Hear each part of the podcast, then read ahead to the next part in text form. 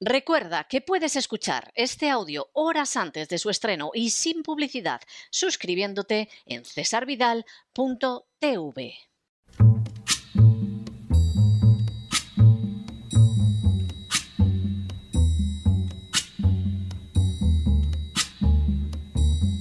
La voz con César Vidal desde el exilio. When the night has come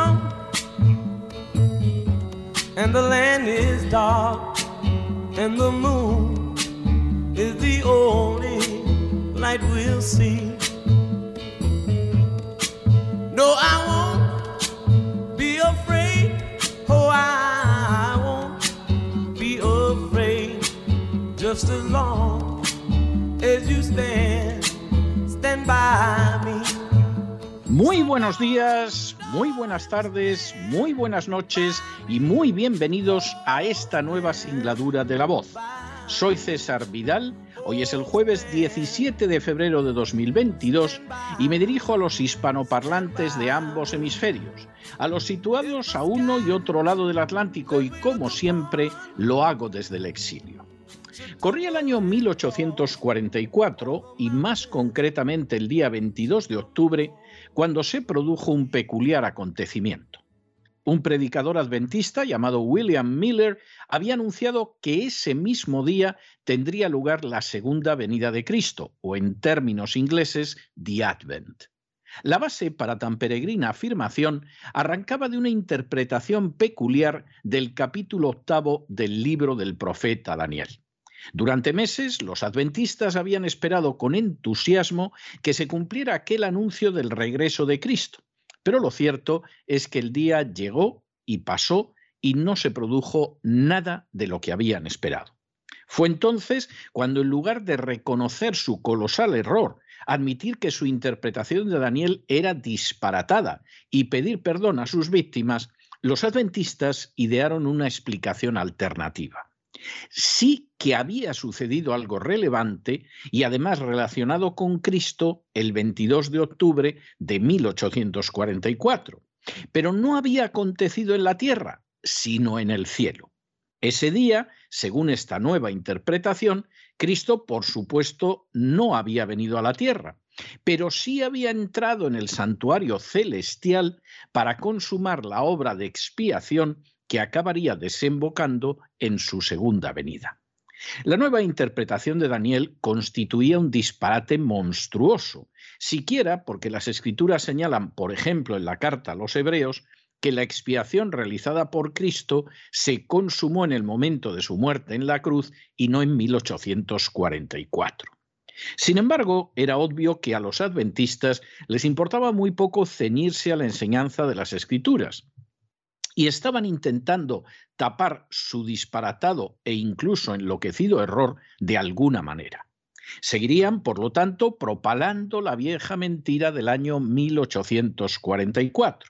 De hecho, a día de hoy, la secta de los adventistas del séptimo día continúa manteniendo la cronología viciada que llevó a William Miller a señalar el año 1844 como el de la segunda venida de Cristo. Y por supuesto, persiste en afirmar que el fin del mundo está, pero que muy, muy cerca. El hecho de que la profecía no se cumpliera, desde luego no les ha impedido seguir pronunciando otros anuncios del futuro que, dicho sea de paso, también se han revelado falsos. Y por supuesto, hay gente que los ha seguido creyendo. A fin de cuentas, y eso no hay quien lo niegue, Cristo tendrá que volver por segunda vez en algún momento. En las últimas horas hemos tenido nuevas noticias sobre los anuncios de invasión de Ucrania por Rusia.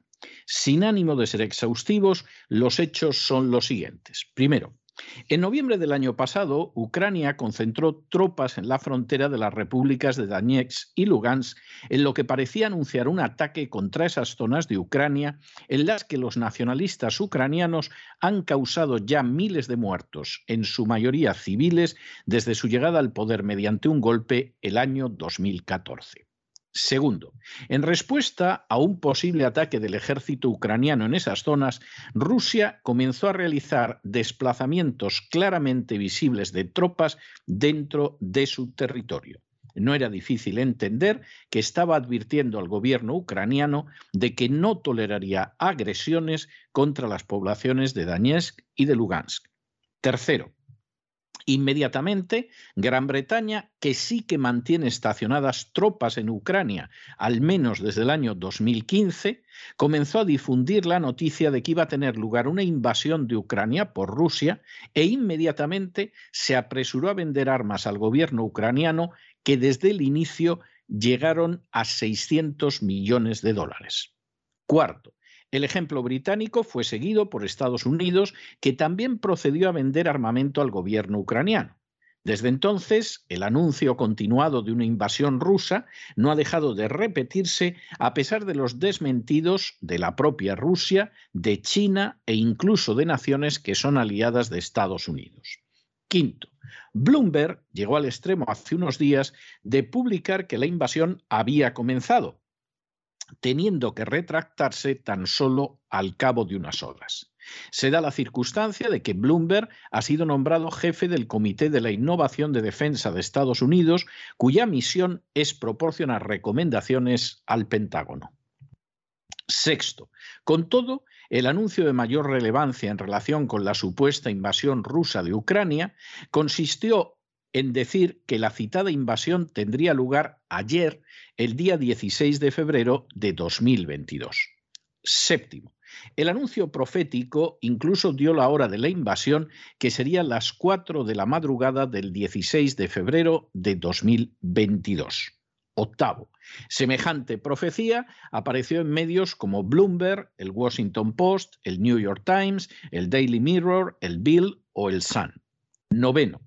La profecía fue repetida además por canales de televisión, entre los que cabe destacar la CNN o CNN, que no pudo hacer más el ridículo al anunciar que cubriría la invasión de tanques rusos, o la agencia Reuters con una transmisión en vivo que lógicamente no transmitió nada.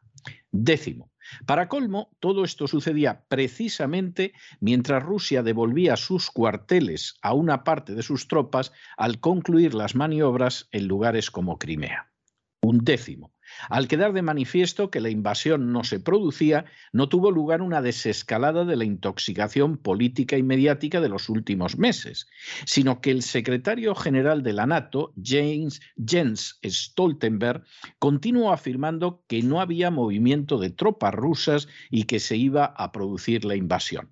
Stoltenberg es un conocido instrumento de la agenda globalista al que ya se le ha asegurado la dirección del Norges Bank cuando abandone la Secretaría General de la NATO. Duodécimo. De la misma manera, el gobierno británico insistió en que no habían visto ninguna prueba de la retirada de Rusia, mientras que Anthony Blinken, secretario de Estado de los Estados Unidos, insistió en que esta semana es totalmente posible una invasión rusa. En paralelo, el jefe de las Fuerzas Armadas Americanas en el Pacífico afirmó que podría esperarse también un ataque de China en la región. Décimo tercero, antes, durante y después de la fecha de la profetizada invasión, el mismo presidente de Ucrania desmintió varias veces la noticia de un posible ataque ruso y aseguró que Rusia no iba a llevar a cabo la citada invasión. Décimo cuarto. De manera bien significativa, en las horas de la supuesta invasión, se celebraron reuniones con Putin, del presidente brasileño Bolsonaro, a pesar de las presiones de la Casa Blanca para que no tuviera lugar, y con el, con el canciller alemán Scholz. Y decimoquinto, el mismo día 16 en que tendría que haberse producido la invasión rusa de Ucrania, María Zaharova, la portavoz de Asuntos Exteriores de Rusia, se permitió ironizar sobre los anuncios fallidos de los medios de comunicación, citándolos no solo literalmente, sino también señalando que sería de agradecer que les proporcionaran el calendario de las invasiones rusas para 2022 y así saber cuándo los rusos pueden tomarse vacaciones este año. Tras meses de intoxicar a la opinión pública anunciando una invasión de Ucrania por Rusia, la intoxicación político-mediática llegó a su paroxismo esta semana, dando día e incluso hora para el acontecimiento. Ni que decir tiene que la profecía no se cumplió y que resulta más que dudoso que llegue a cumplirse en algún momento. Sin embargo, más allá de un error humano, hay que recalcar que todas estas profecías no han sido desinteresadas. Como tendremos ocasión de ver en un futuro editorial la semana que viene, buena parte de los medios de comunicación de Estados Unidos tienen entre sus propietarios a empresas armamentísticas o mantienen una clara vinculación con el complejo militar industrial. De hecho, los supuestos expertos del New York Times y del Washington Post forman parte del Centro para una Nueva Seguridad Americana que financian el Pentágono y las compañías de armamentos. En otras palabras, los que han armado ruido, los que han intentado sembrar el pánico, los que han intoxicado hablando de una guerra, tienen como negocio precisamente la guerra, y para promocionarlo se valen de unos medios de comunicación que son de su propiedad y a los que hacen eco como si fueran papagayos las furcias mediáticas de otros países. Tras no cumplirse la profecía del 16 de febrero, lo moral, lo lógico, lo decente, sería el reconocimiento del error, la corrección de los anuncios y la rectificación de conducta. Sin embargo, como sucede con todas las sectas, ha sucedido exactamente lo contrario. Se ha insistido en que no ha habido error alguno, en que lo profetizado se va a cumplir y en que todos deben someterse a la mentira más que interesada y difundida por todas partes. Incluso, lamentablemente, con este clima creado durante meses, no se puede descartar de manera total que tenga lugar una operación de falsa bandera como la, de que, la que desencadenó la intervención de Estados Unidos en Vietnam, o una gravísima falsedad como la de las armas de destrucción masiva en Irak, para continuar con un engaño que solo beneficia a los grandes fabricantes de armamento. Naturalmente, podría alguna vez tener lugar una invasión de Ucrania, pero al igual que la segunda venida de Cristo, no existen razones serias para pensar que vaya a suceder en este mes de febrero. No existen razones serias para escuchar a los que la anuncian como inminente. Y sobre todo, no existen razones serias para dejarse manipular por los que proclaman el evento obteniendo de ello jugosos beneficios económicos. Sería de esperar una reacción de la población ante esta espiral de mentiras ridículas, de intoxicaciones desvergonzadas y de anuncios más que económicamente interesados, pero no hay que hacerse ilusiones. Si los adventistas siguen considerando que 1844 es una fecha de relevancia bíblica a casi dos siglos del ridículo que hicieron, tampoco se puede esperar que otros se den cuenta en tan solo unos días de hasta qué punto los llevan intoxicando, mintiendo y manipulando con la supuesta invasión rusa de Ucrania. Pero no se dejen llevar por el desánimo o la frustración. Y es que a pesar de que los poderosos muchas veces parecen gigantes, es solo porque se les contempla de rodillas. Y ya va siendo hora de ponerse en pie.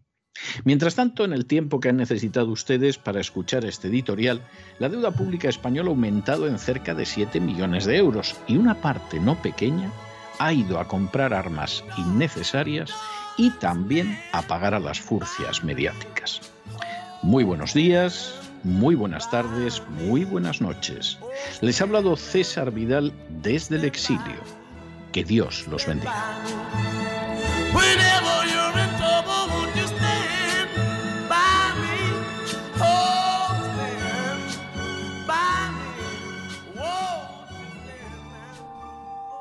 Esta sección está patrocinada por crowdfunding con el siguiente mensaje. Nuestro Señor Jesucristo, el único Dios verdadero, es misericordioso y nuestro Salvador.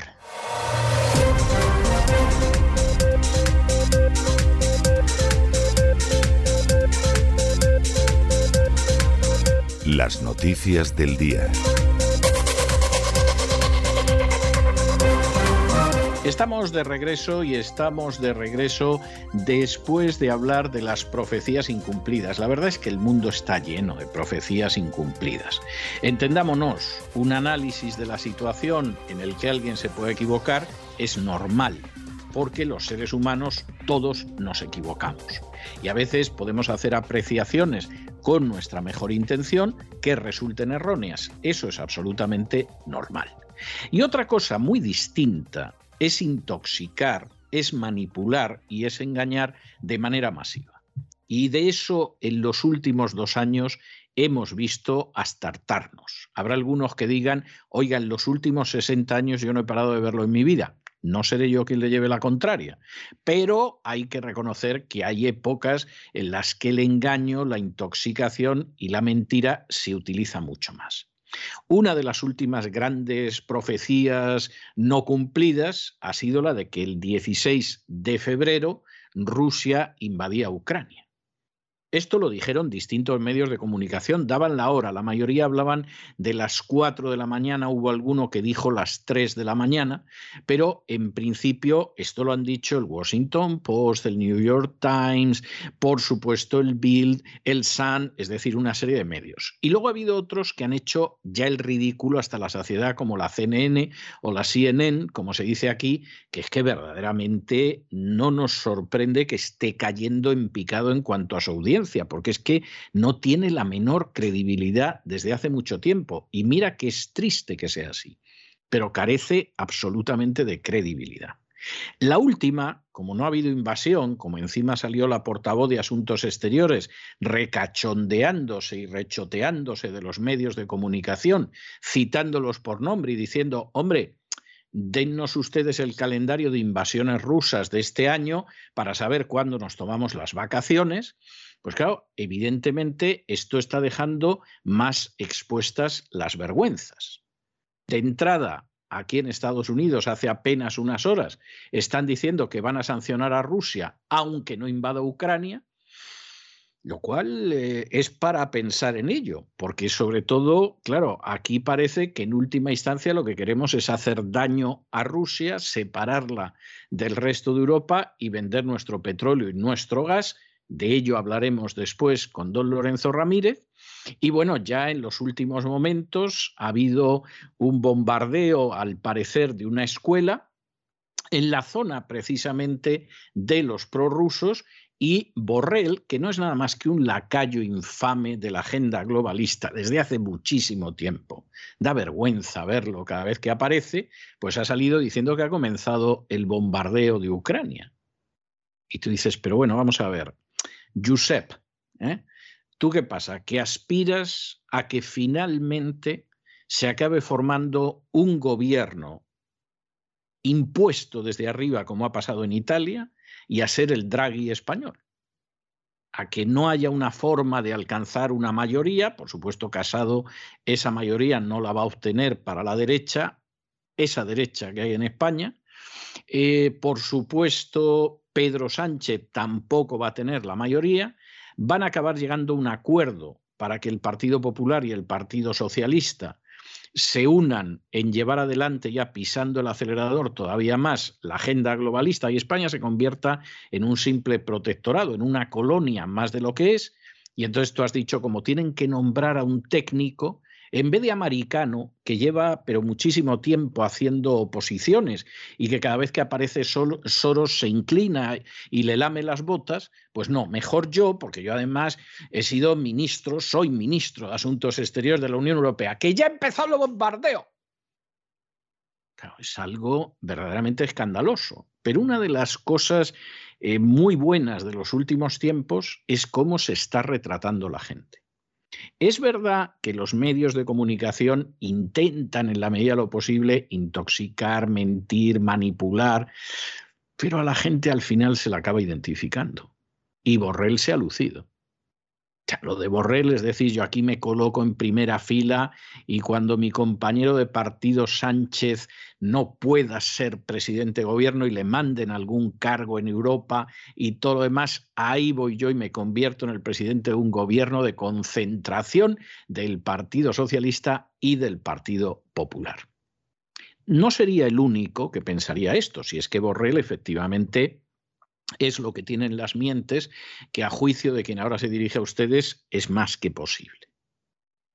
De hecho, aquí hay toda una operación en ese sentido, pero lo que ha pasado en las últimas horas indica que a lo mejor tenemos Pedro Sánchez, o tienen en España Pedro Sánchez para rato.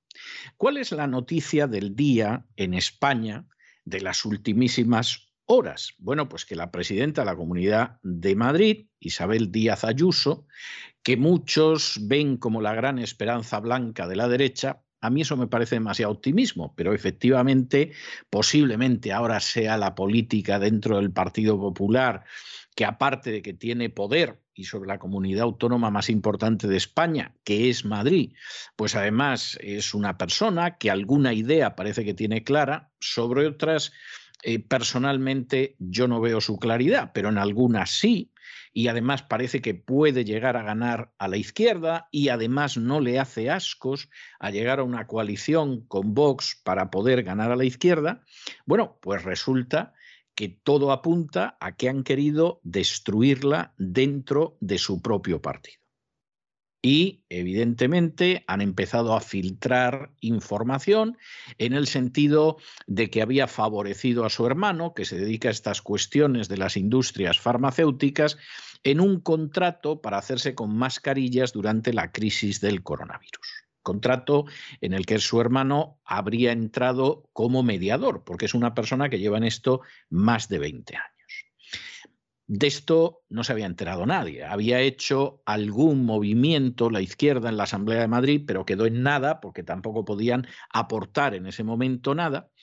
Y de pronto, de pronto, resulta que Isabel Díaz Ayuso se entera, porque la cosa venía de lejos, que la filtración sobre esa cuestión la lleva a cabo Pablo Casado, es decir, el jefe de su partido, su mano derecha, que es el famoso Teo Lanzahuesos de Aceitunas, y que además el personaje que ha ido haciendo esto de una manera interesantísima es uno de los miembros más destacados de la mafia gay de la salsa rosa que rodea a Pablo Casado, que es Carromero. Eh, Ayuso, echándole bastante valor, convoca a la prensa, lanza un speech, un discurso de poco más de 10 minutos, 10-12 minutos, donde por supuesto dice que ni idea del contrato, que el contrato era legal, que había pagado Hacienda, que además se daba la circunstancia de que ella no había intervenido en absoluto, que su hermano eh, lleva en toda esta cuestión más de 20 años y hasta ahí digamos que todo era normal, pero de pronto señala que es la dirección de su partido la que ha iniciado esta campaña contra ella con la intención de destruirla. Y claro, evidentemente ya pueden ustedes imaginarse cómo queda aquí Pablo Casado, cómo queda Teo Lanzahuesos de Aceitunas y cómo inmediatamente ha salido Carromero a la luz, que es uno de los personajes más siniestros de toda esa mafia rosa gay que rodea a Pablo Casado, de la que hemos hablado en alguna ocasión, porque hace unos meses entrevistamos a Federico Quevedo por un libro bastante interesante sobre la generación de Pablo Casado y una de las cosas que descubres es que tiene una guardia de corps gay que se han ido cooptando todos dentro del Partido Popular y que lo tienen prácticamente rodeado. ¿Qué ha pasado aquí? Bueno, vamos a intentar eh, darles la interpretación a la que llega quien ahora se dirige a ustedes, interpretación que es susceptible de confirmación o de correcciones según lo que vaya pasando en las próximas horas. Aquí se produce, en primer lugar, una repetición de una estrategia absolutamente inmunda, asquerosa e inmoral que se ha dado más veces dentro del Partido Popular y que consiste en que cuando determinados personajes se les ve que puede llegar más allá de aquello que se está dispuesto a tolerar que lleguen, se filtra a la prensa algo que dañe enormemente su imagen pública y que los destruya políticamente. Ha habido bastantes casos, pero un caso muy cercano, porque además es una antecesora en el cargo de Isabel Díaz Ayuso, fue el caso de Cristina Cifuentes. A Cristina Cifuentes la espiaron y quisieron lanzar sobre ella todo el estiércol político que fuera posible desde que era delegada del gobierno en la Comunidad de Madrid, lo que eran antes los gobernadores civiles, pero que decidieron llamarlos delegados del gobierno para no ofender a los nacionalistas catalanes y vascos. Desde esa época, a Cristina Cifuentes le fueron recogiendo datos para que no llegara más allá. Ya delegada del gobierno, íbamos, que se diera, pero por bien servida, pero no podía llegar a presidir la Comunidad de Madrid. En un momento determinado, Cristina Cifuentes se convierte en la presidenta de la Comunidad de Madrid, porque iban cayendo en casos de corrupción otros personajes y ahí estaba ella. Cristina Cifuentes hizo una política muy propia del Partido Popular de Mariano Rajoy. Es decir, una política que podía haber hecho perfectamente el Partido Socialista si no hubiera enloquecido desde la etapa de Zapatero. Apoyó la ideología de género con alguna de las leyes más represivas contra aquellos que no comulgaran con la ideología de género, pensando que se iba a ganar el aplauso de la izquierda, desarrolló una política bastante intervencionista para dar subvenciones y billetes de, autobús y cosas por el estilo, de tal manera que la votaran. Y efectivamente, Cristina Cifuentes llevó a cabo una política en Madrid que es la de un partido socialista sensato. Esta es la realidad. Pero evidentemente había gente que aspiraba a ser califa en lugar de califa y de pronto apareció un vídeo en unos almacenes donde Cristina Cifuentes había sido detenida por las, eh, la gente de vigilancia del almacén en concreto porque había metido en el bolso un tarro o dos de cremas. Es decir, se lo había pretendido llevárselos, le habían llevado a una habitación, le habían sacado los tarros, le habían obligado a pagarlos, etcétera. Lo que pasa con todos los que realizan algún tipo de ratería en unos grandes almacenes. La pregunta que surgió entonces es cómo estos vídeos, que cada cierto tiempo se destruyen, no solamente no se habían destruido, sino que habían durado ahí en conserva durante años, para cuando llegara el momento de hundir a Cristina Cifuentes. Cuando esto salió a la luz, pues Cristina Cifuentes, a la que llevaban atacando años y de la manera más sucia, debió de estimar que hasta ahí llegaba todo, dimitió y se acabó. Lo de Isabel Díaz Ayuso es una reedición del sistema que se utilizó contra Cristina Cifuentes. ¿Quién ha iniciado todo esto? Bueno, vamos a ver, hay fuentes que afirman que Pedro Sánchez es el que le pasa el dossier contra Isabel Díaz Ayuso a Pablo Casado. Esto es algo que tendrá que confirmarse o desmentirse. Pero desde luego, si el presidente del gobierno del Partido Socialista fue el que le pasó esto a Pablo Casado, seguramente se lo pasó como un favor. Es decir, Pablete, tú no te preocupes que tú vas a ser el que se presente de cabeza de lista por Madrid en las próximas elecciones legislativas porque la Ayuso no tiene nada que hacer. Es más, tú no la quieres de presidenta del partido en Madrid, no te preocupes porque con esto no tiene nada que hacer. Y a partir de aquí, supuestamente, Pablo Casado y Teo Lanzahuesos de Aceituna habrían filtrado esto a los medios, aunque el papel lo habría desarrollado sobre todo Carromero. Aquí entra otra derivada sobre la cual no afirmamos, pero nos preguntamos. Y es esa derivada en la cual lo que circula son las más bajas pasiones del ser humano. Hay homosexuales que son gente independientemente de lo que uno piense de su práctica sexual, pues gente muy decente, muy honrada y muy íntegra. Y hay otros, y hemos tenido ocasión de verlo, que funcionan como una verdadera mafia rosa, que se dedica a cooptar para puestos y da lo mismo que sea en la radio, en la televisión, en la prensa, en un banco, en un partido político, solo a otros homosexuales. Y esta gente por regla general, muestra además un especial aborrecimiento hacia las mujeres. Pueden ir de compras con ellas, les pueden decir qué monas estás, eh, a lo mejor hasta, hasta parece que hay una cercanía, pero bueno, en algún caso van a ver si te quitan el novio y en otros casos a ver si te despeñan. Y cuando te despeñan, pues evidentemente se sienten muy felices, porque como yo le he oído eh, decir a alguno de ellos, al final hemos acabado con esta guarra. Bueno, la guarra en muchos casos era una señora que desempeñaba muy bien su oficio y que a lo mejor al homosexual de turno le hubiera gustado ser ella, pero la naturaleza no lo ha permitido.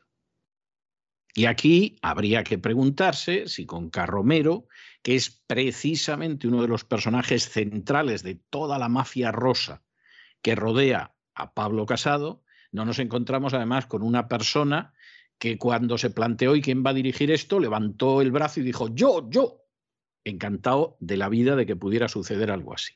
Esta es una cuestión que no afirmamos, nos interrogamos. Pero en cualquiera de los casos, el panorama es un panorama tremendo. Claro, Isabel Díaz Ayuso, echándole mucho valor y diciendo que ella ha sido leal al partido, que fue durante las elecciones de Castilla y León a varios mítines, a siete mítines para apoyar al Partido Popular, etcétera, etcétera, que sabe esto hace tiempo, pero que no ha dicho nada, que es leal, pero que no la pueden tratar de una forma tan cruel la dirección de su partido, evidentemente ha demostrado una valentía y una gallardía que no es muy común en los políticos españoles. Claro, la dirección del partido inmediatamente ha dicho, esto no le podemos aguantar el órdago, hay que ir a por ella y además hay que ir a por ella rápido porque tenemos las elecciones en el Partido Popular en Madrid y está lo mismo, gana por aclamación. E inmediatamente a las pocas horas el Partido Popular anuncia que abre un expediente contra Isabel Díaz Ayuso porque esas acusaciones son casi delictivas y van referidas a la cúpula nacional del partido. ¿Qué podríamos deducir de todo esto? Por terminar de unir los distintos cabos sueltos. Bueno, pues evidentemente que el Partido Popular es un partido que no puede gobernar España. Ya lo hizo recientemente con Rajoy y Montoro y no lo pudo hacer peor. Es más, consiguió que millones de españoles se juramentaran para volver nunca a votar al Partido Popular. Eso es una inmensa alcantarilla con todo el respeto que merezcan por ahí algunos militantes, algunos cargos públicos, etcétera, pero eso es una alcantarilla de corrupción e inmoralidad a la que no se puede votar. En medio de ese panorama generalizado, porque este es el Partido Popular de Mariano Rajoy, en medio de ese panorama generalizado, Isabel Díaz Ayuso, casi de chiripa, de casualidad, se convierte en una especie de alternativa. Es una persona, eh, quien ahora se dirige a ustedes no los va a engañar. Desde mi punto de vista, a la que le falta muchísimo para poder aspirar a la presidencia del gobierno, que tiene algunas ideas claras, es decir, pues, que es mala la intervención del Estado, que los impuestos tienen que ser bajos, etcétera, pero muy limitada en su visión de las cosas y muy limitada en otros aspectos. Y desde luego, nada cuajada ni definida en cuanto a lo que es la agenda globalista, que en estos momentos es el tema central en todos los países del globo. Claro, con Isabel Díaz Ayuso sucede aquello que el general Sanjurjo decía sobre el general Franco, que cuando le preguntaron, mi general, ¿qué le parece a usted Franco? Dijo, hombre, no es Napoleón, pero para lo que hay. Y eso es lo que pasa con Isabel Díaz Ayuso. Hombre, no es Winston Churchill, pero para lo que es ese partido, pues claro, no veas, Igual que con Franco ganaron la guerra, con esta hasta podían ganar unas elecciones o aspirar razonablemente a un triunfo electoral. De manera que, lógicamente, los que están ahora en la actual división del poder, pues lo que quieren es liquidar a Isabel Díaz Ayuso. Eh, no porque quieran el mal del partido, sino porque quieren su propio bien.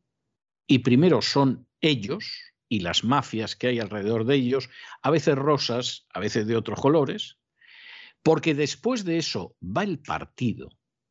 Y luego no se engañen ustedes, ni van los ciudadanos, ni va España, ni cosa parecida.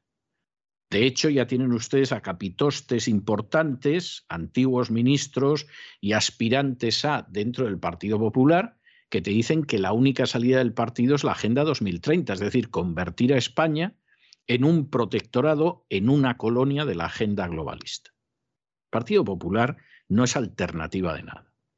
Pero dentro del Partido Popular parecía que había alguien medianamente razonable en ciertos temas, lo que explica que la gente la votara, etcétera, etcétera, y a esa persona la propia cúpula del partido electoral ha ido a por ella. Y es posible, es posible, no lo podemos asegurar al 100%, pero es muy posible que la munición para disparar contra ella la haya proporcionado Pedro Sánchez. Claro, para que Pedro Sánchez tenga esto, tendría que tener la colaboración de la agencia tributaria, que es la que ha visto los contratos, lo que se ha pagado. Una de las cosas que ha dicho Isabel Díaz Ayuso es, se ha pagado Hacienda. Efectivamente, bonita, por eso tienen esos datos. Entre los colaboradores de Pedro Sánchez estarían los sicarios de la agencia tributaria, policías con no mucho escrúpulo moral, como sabemos que existen en España desde hace muchísimo tiempo, y otras instancias del aparato del Estado. Es decir, al final el aparato del Estado no busca servir a los ciudadanos, se sirve del poder que tiene sobre los ciudadanos para satisfacer a varios.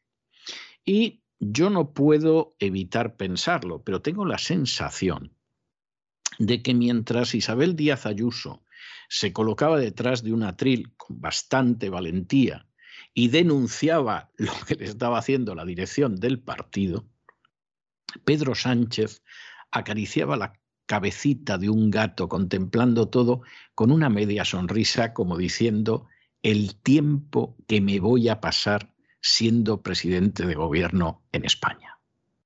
Porque era solo falta que Isabel Díaz Ayuso cree otro partido y ya van a tener ustedes a la derecha dividida entre el Partido Popular, Vox, eh, lo de Isabel Díaz Ayuso, si es que deciden no dar la batalla en el Partido Popular y crear otra fuerza, y por supuesto los que deciden que no van a votar porque esto es una vergüenza y cada vez se le ven más las vergüenzas al sistema.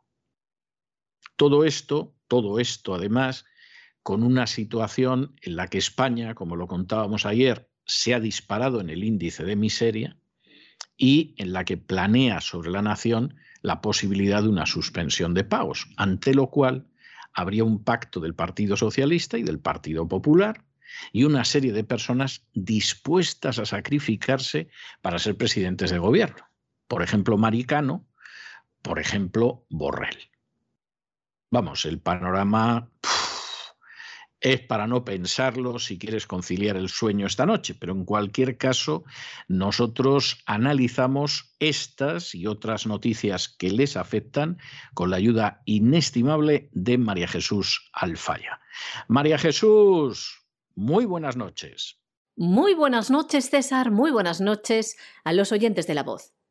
Un escándalo. La presidenta de la Comunidad de Madrid, Isabel Díaz Ayuso, ha denunciado que la dirección de su partido, capitaneado por Pablo Casado, ha encargado a una empresa de detectives espiar a su entorno familiar con la intención de desacreditarla relacionándola con un caso de corrupción. Nunca imaginé que la dirección de mi partido pudiera actuar de forma tan cruel contra mí, ha dicho públicamente la presidenta de la Comunidad de Madrid. La Dirección Nacional del Partido Popular sostiene que ha recibido informaciones a las que otorga veracidad, pero de las que no tiene soporte documental, que consistirían en que el hermano de Ayuso habría ejercido como intermediario en la consecución de un contrato de 1,5 millones de euros, contrato adjudicado por el trámite de emergencia, sin concurso, a una empresa que suministró mascarillas a la Consejería de Sanidad.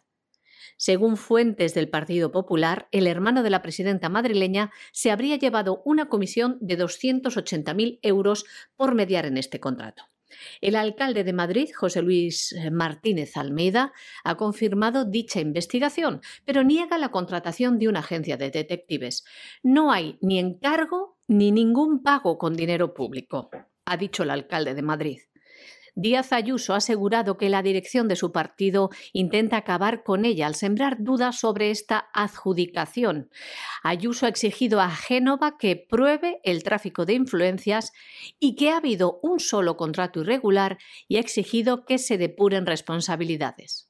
En una comparecencia sin preguntas en el Gobierno regional, la presidenta de la Comunidad de Madrid decía también es muy doloroso que dirigentes de tu partido, en lugar de respaldarte, sean quienes te quieren destruir. A las 3 de la tarde comparecía en rueda de prensa el secretario general del Partido Popular, Teodoro García Egea, que anunciaba la apertura de un expediente contra Ayuso, dice por verter acusaciones casi delictivas sobre la cúpula del Partido Popular. Por si alguien no se ha dado cuenta, y mira que lo repetimos a diario en un intento de hacer pedagogía ciudadana, en España no existe una verdadera democracia. Hay una forma de Estado que es una monarquía parlamentaria, hay algunas formas democráticas, pues eh, la gente va a votar cada cierto tiempo, etcétera, etcétera, pero en España lo que hay es un régimen del antiguo régimen, el anterior a la Revolución Francesa.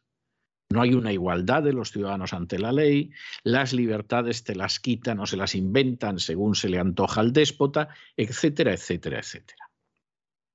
Esto hace que haya unas castas privilegiadas que son verdaderamente eh, fantásticas en cuanto que cada vez van más a calzón quitado, cada vez actúan más de una manera impune y por supuesto las instituciones no pueden sacar nada adelante. Sociedad Civil Catalana, que, en fin, eh, lleva desde hace mucho tiempo intentando colocar el foco sobre la inmundicia, la corrupción y el despotismo del nacionalismo catalán, ha decidido presentar una denuncia ante el Tribunal de Cuentas porque ya el Tribunal de Cuentas estableció que el gobierno nacionalista de Cataluña se había llevado, había malversado cerca de 10 millones de euros en el golpe de Cataluña. Golpe que, como ustedes saben, acabó con indultos, con que vais a estar unas semanitas en prisión y nada más, y punto pelota. Bueno, pues el gobierno actual de Cataluña, la Generalidad de Cataluña, los nacionalistas de Cataluña que están en el poder, no tienen la menor intención de devolver ese dinero malversado. Y entonces uno dice, bueno, vamos a ver, ¿y qué hace aquí la agencia tributaria? La agencia tributaria se ha lanzado como se lanzan siempre como perros salvajes sobre sus víctimas, porque aquí podrían cobrar bonus también. ¿Han hecho algo así? No, no, no, no, no, no, no, no. ¿Por qué? Porque las jaurías saben que no puedes morder la pantorrilla del señor duque. Cuando las jaurías salen a cazar, pues ciervos, jabalíes, lo que sea, los perros de la jauría pues saben que si de pronto aparece un campesino y lo devoran, no va a pasar nada. No les va a pasar nada. Para eso son los perros de la jauría. Pero como se les ocurra babear siquiera al marqués, bueno, al perro ese lo pueden apalear. ¿Y entonces qué hace la agencia tributaria? Nada. La agencia tributaria hace lo que ha hecho otras veces, por ejemplo, con Jordi Pujol, cuando decidió esperar a que prescribiera el delito de evasión fiscal y entonces dijeron, anda, que se nos ha pasado que ha prescrito. Bueno, pues esa es la, situación que hay. No, hay. no hay otra vuelta de hoja. De modo que la igualdad ante la ley no existe y en casos como esto está más claro que el agua. Sociedad Civil Catalana ha decidido presentar una denuncia ante el Tribunal de Cuentas contra los independentistas por malversación de fondos públicos, ya que el gobierno socialcomunista y el gobierno independentista catalán no van a reclamar los 9,5 millones de euros robados a los españoles por los golpistas. La vicepresidenta de Acción Territorial y Judicial de Sociedad Civil Catalana, Elda Mata, es la encargada de presentar la demanda contra varios dirigentes independentistas, entre ellos los expresidentes de la Generalidad Artur Mas y Carles Puigdemont y dirigentes indultados por el gobierno como Oriol Junqueras y Raúl Romeva, entre otros. Según Sociedad Civil Catalana, es la única acción pública en la causa del 1 de octubre en el Tribunal de Cuentas. Esta asociación ciudadana ya hizo lo propio en la causa anterior por la consulta del año 2014. Tras esta decisión, la Fiscalía del Tribunal de Cuentas dispone de 20 días para formular acusación y su concurso es importante para la causa, al no hacerlo la abogacía del Estado. El fiscal, hasta el año pasado, Miguel Ángel Torres, fue beligerante contra los independentistas y anunció que presentaría acusación, pero ha sido nombrado consejero en el Tribunal de Cuentas a propuesta del Partido Popular y sustituido por Manuel Martín Granizo, que aún no se ha pronunciado. Como ya les contamos, el caso es tremendo. La abogacía del Estado no va a reclamar el dinero. El Ministerio de Justicia justificó tal pasividad, en este caso por la doctrina establecida por el propio Tribunal de Cuentas en casos anteriores.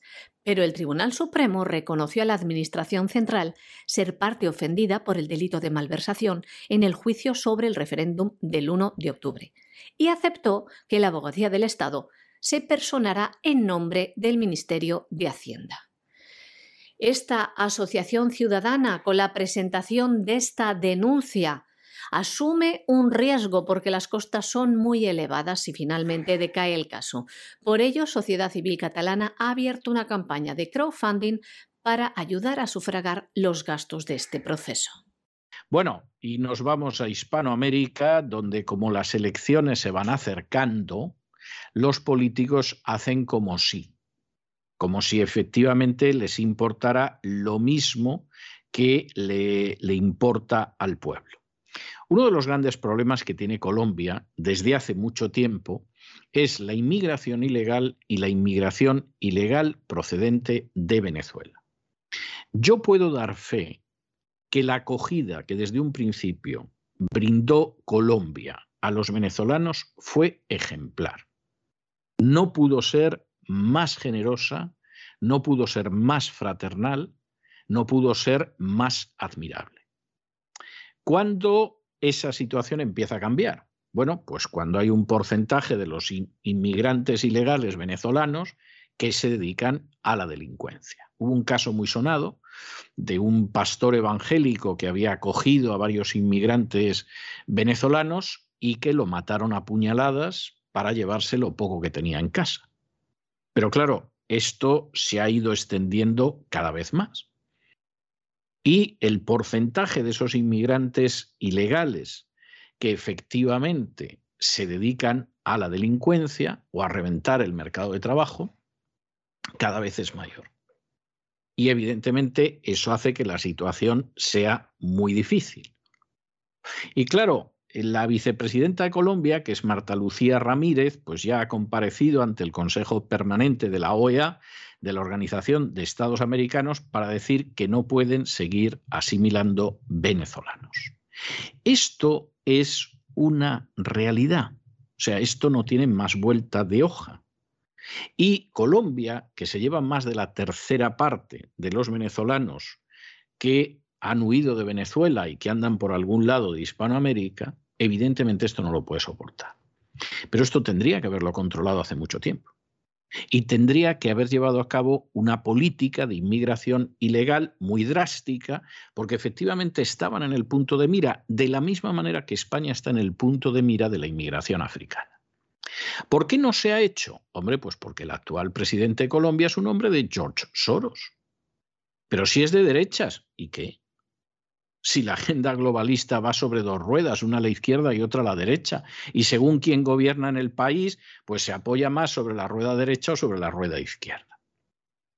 Y durante todos estos años no se ha hecho absolutamente nada.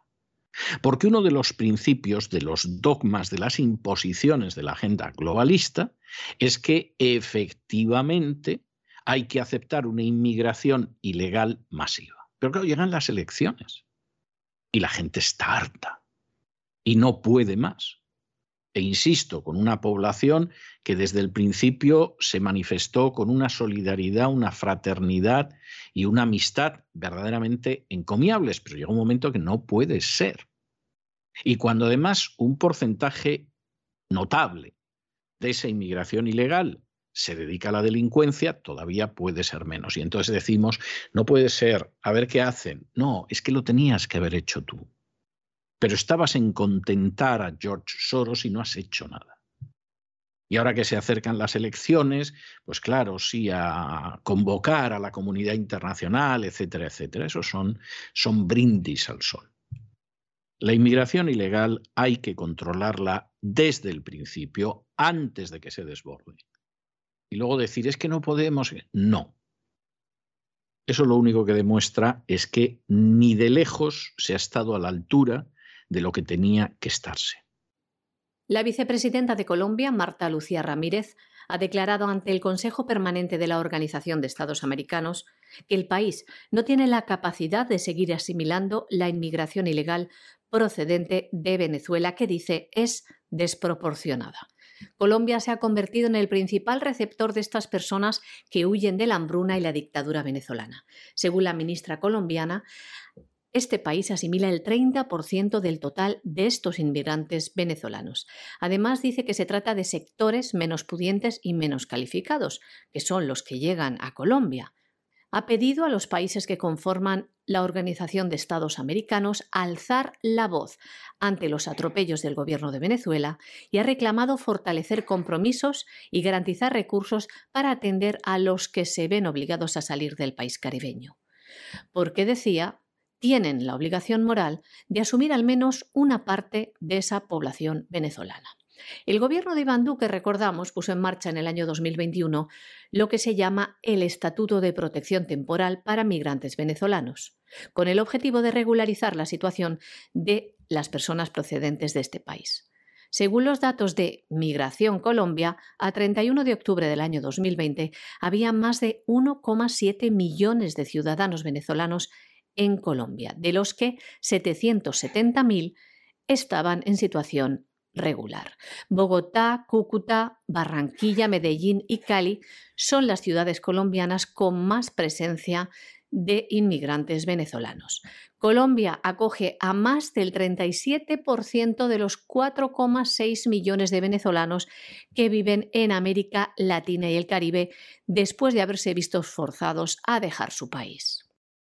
Bueno, y nos vamos a Nicaragua, donde desde el 1 de febrero ya han ido juzgando a los opositores, porque claro, Daniel Ortega decidió que juzgaba a los opositores y los iba condenando, y los está condenando a, eh, sentencias entre 8 y 13 años por delitos que se califican de traición a la patria y se acabó. Esto es vergonzoso, esto es vergonzoso en Nicaragua. Lo está haciendo en Canadá Trudeau. Está insistiendo en que va a culpar de traición a la patria a determinados personajes que se están manifestando pacíficamente contra su gobierno.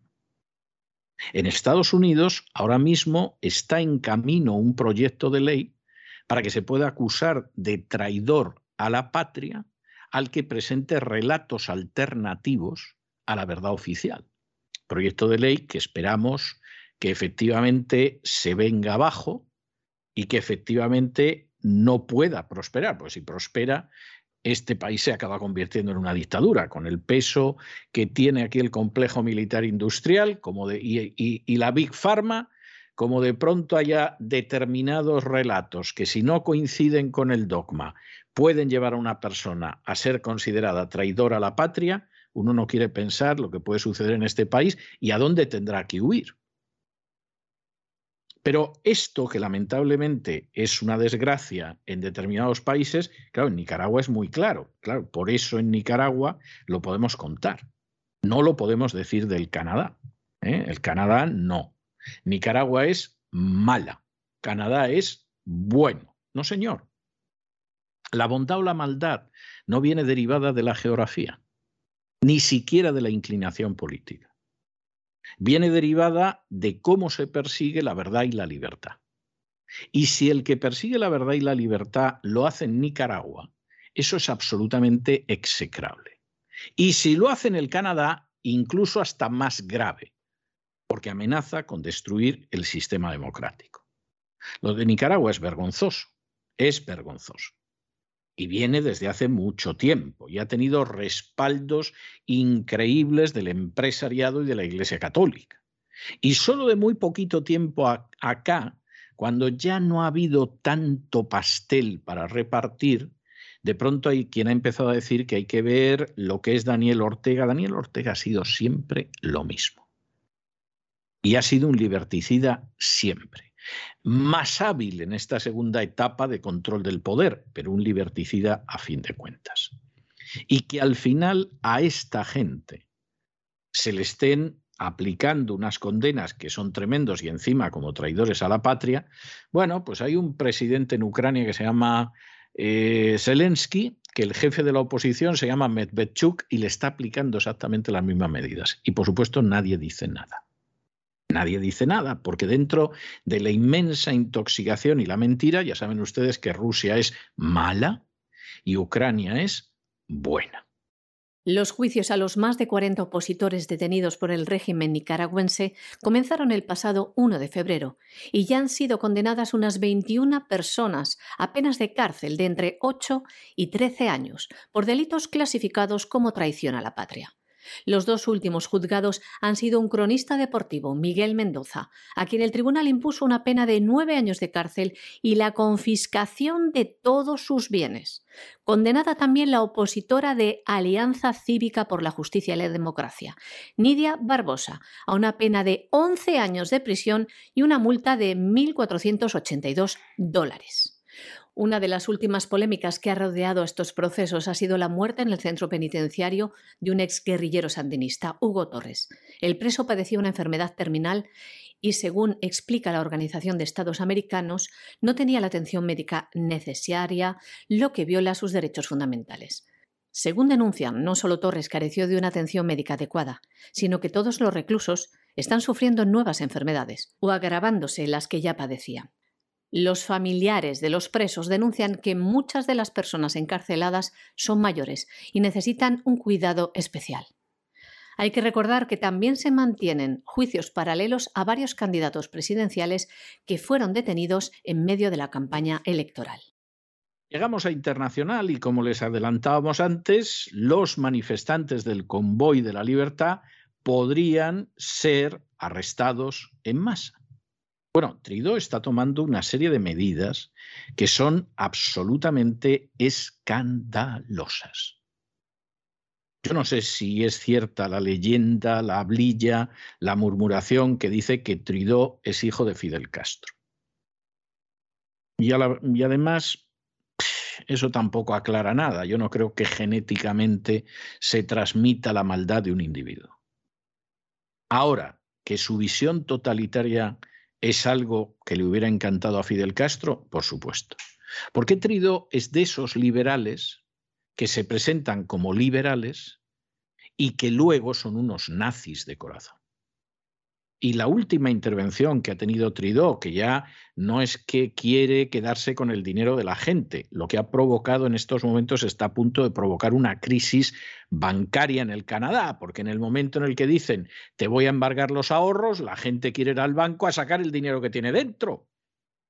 No sea que por un error me quede sin nada. ¿Y qué hacen los bancos? Cierran y dicen que además es que hay un problema técnico y por eso no pueden atender a la gente, con lo cual la situación todavía se tensa más, todo por culpa de Trido.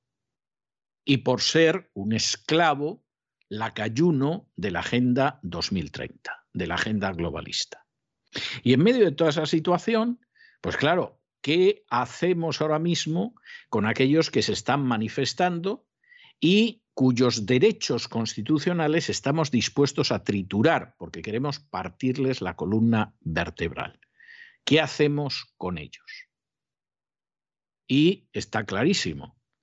Eh, o los acusas de que los dirigen los rusos, o dices que son comunistas, o los identificas con la extrema derecha. Fíjense ustedes que todos los relatos acaban siempre lo mismo. Es decir, cada vez que hay una inmundicia, o detrás están los comunistas, o los rusos, o la extrema derecha. Depende realmente de dónde te encuentras geográficamente para que culpen a unos o a otros. ¿eh? La amenaza comunista, pues hombre, en Europa Occidental es complicado contar eso. Lo de los rusos es algo más fácil, funciona mucho mejor apelar a la extrema derecha los países más avanzados económicamente es más fácil echarle la culpa a la extrema derecha y si acaso los rusos que pasaban por allí. En países más atrasados es más fácil echarle la culpa al comunismo internacional y si acaso a los rusos que también pasaban por allí. De manera que Tridó decide eh, afirmar que, claro, todos estos son unos fascistas, llevan banderas nazis, llevan banderas confederadas, etc.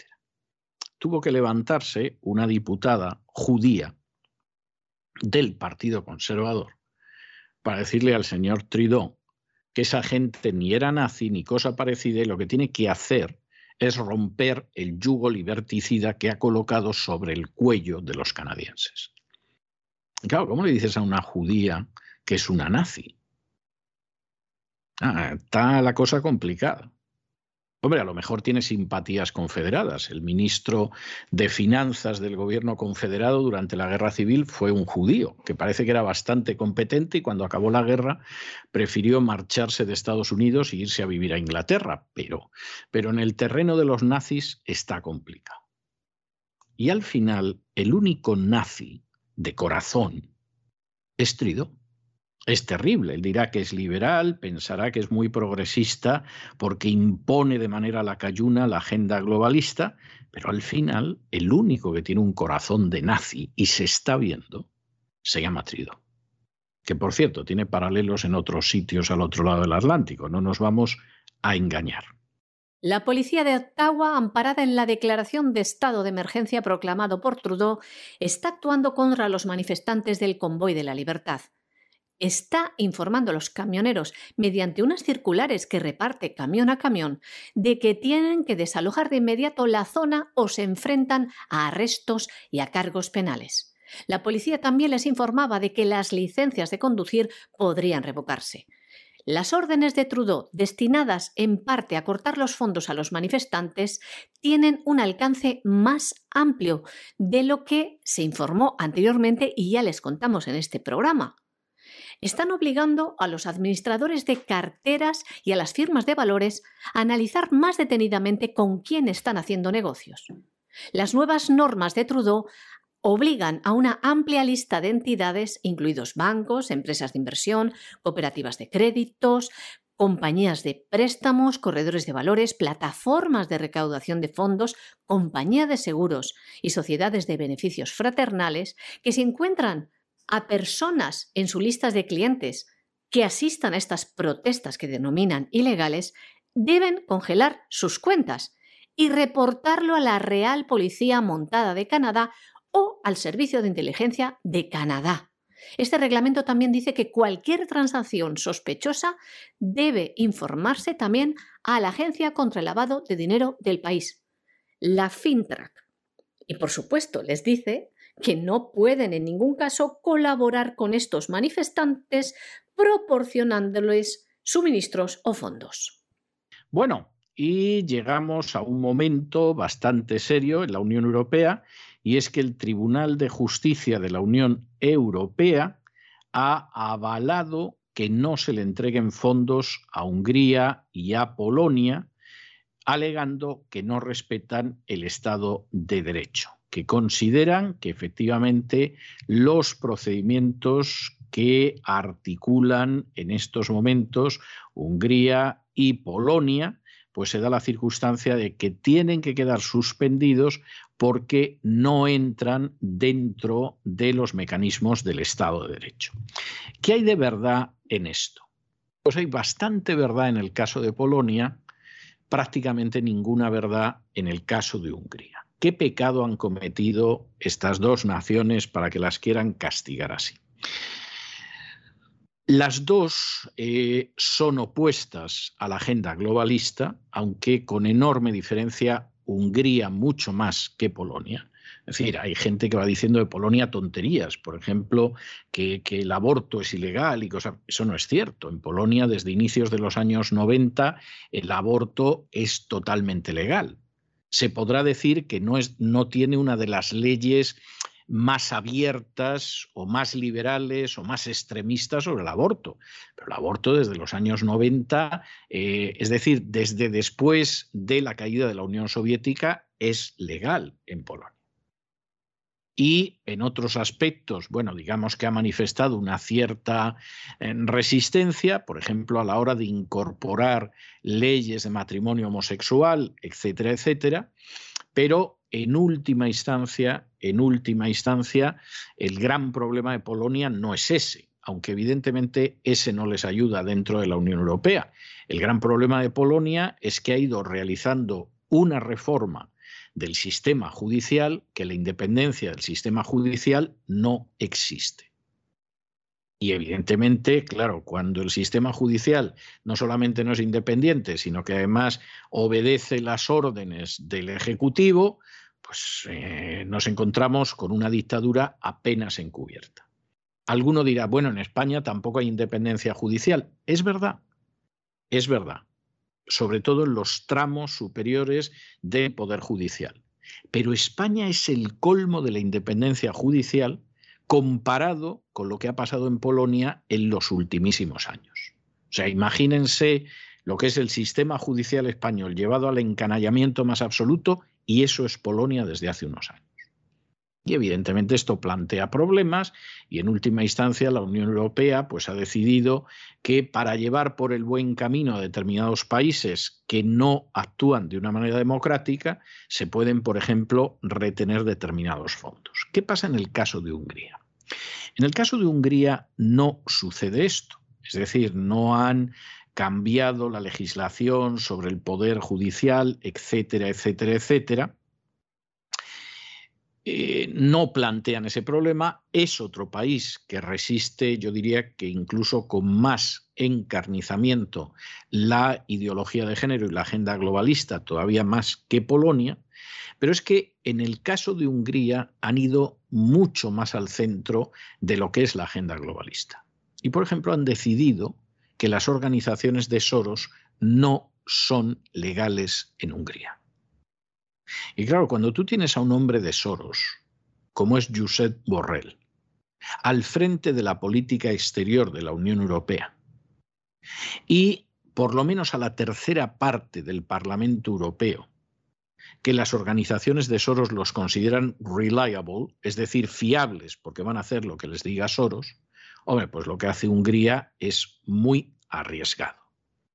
Esto significa decenas de miles de millones para las próximas décadas, perdón, los próximos años, de hecho el próximo lustro, que no van a tocar ni Polonia ni Hungría. ¿Pueden Polonia y Hungría superar ese dinero que no les va a llegar mediante otras acciones? Polonia lo tiene más difícil porque el dinero que le correspondía es mucho dinero, son 75 mil millones de euros, Hungría lo tiene más fácil porque es un país más pequeño y es una cantidad que no llega ni a la tercera parte, son algo más de 22.000 millones de euros.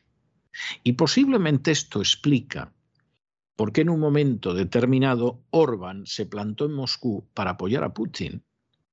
Cosa que los polacos no pueden hacer, porque los polacos les mencionas la palabra ruso y se ponen como la niña del exorcista cuando le echaban agua bendita.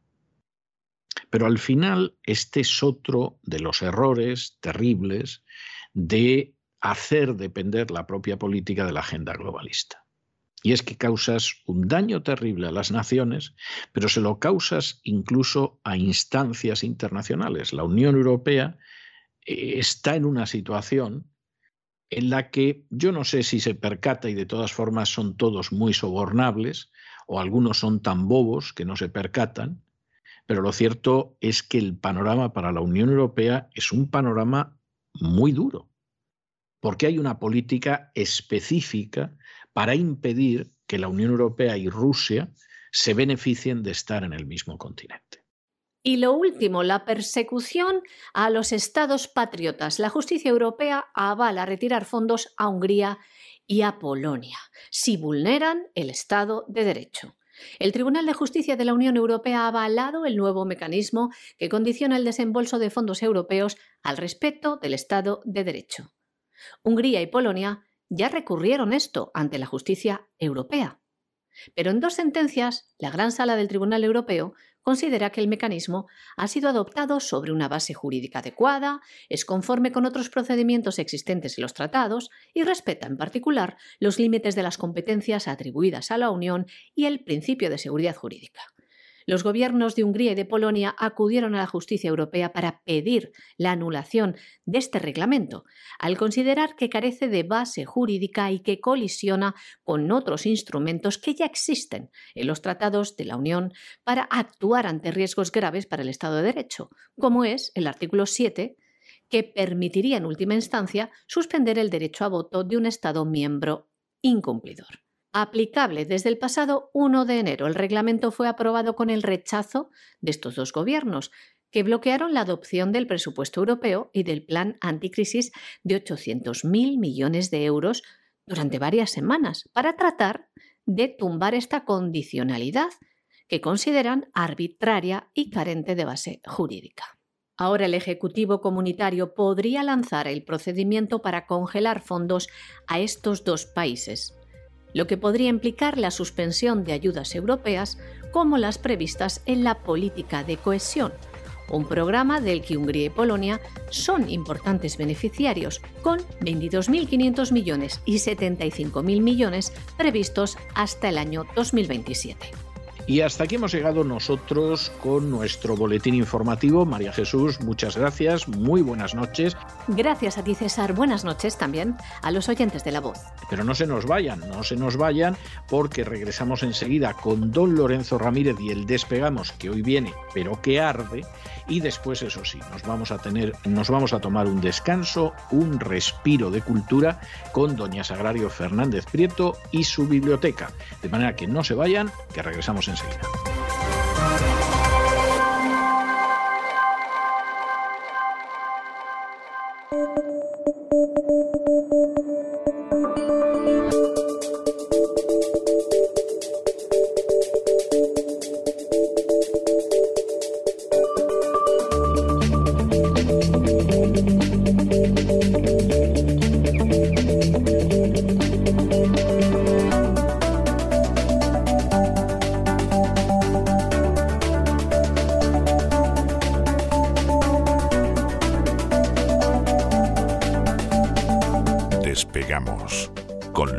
Ramírez.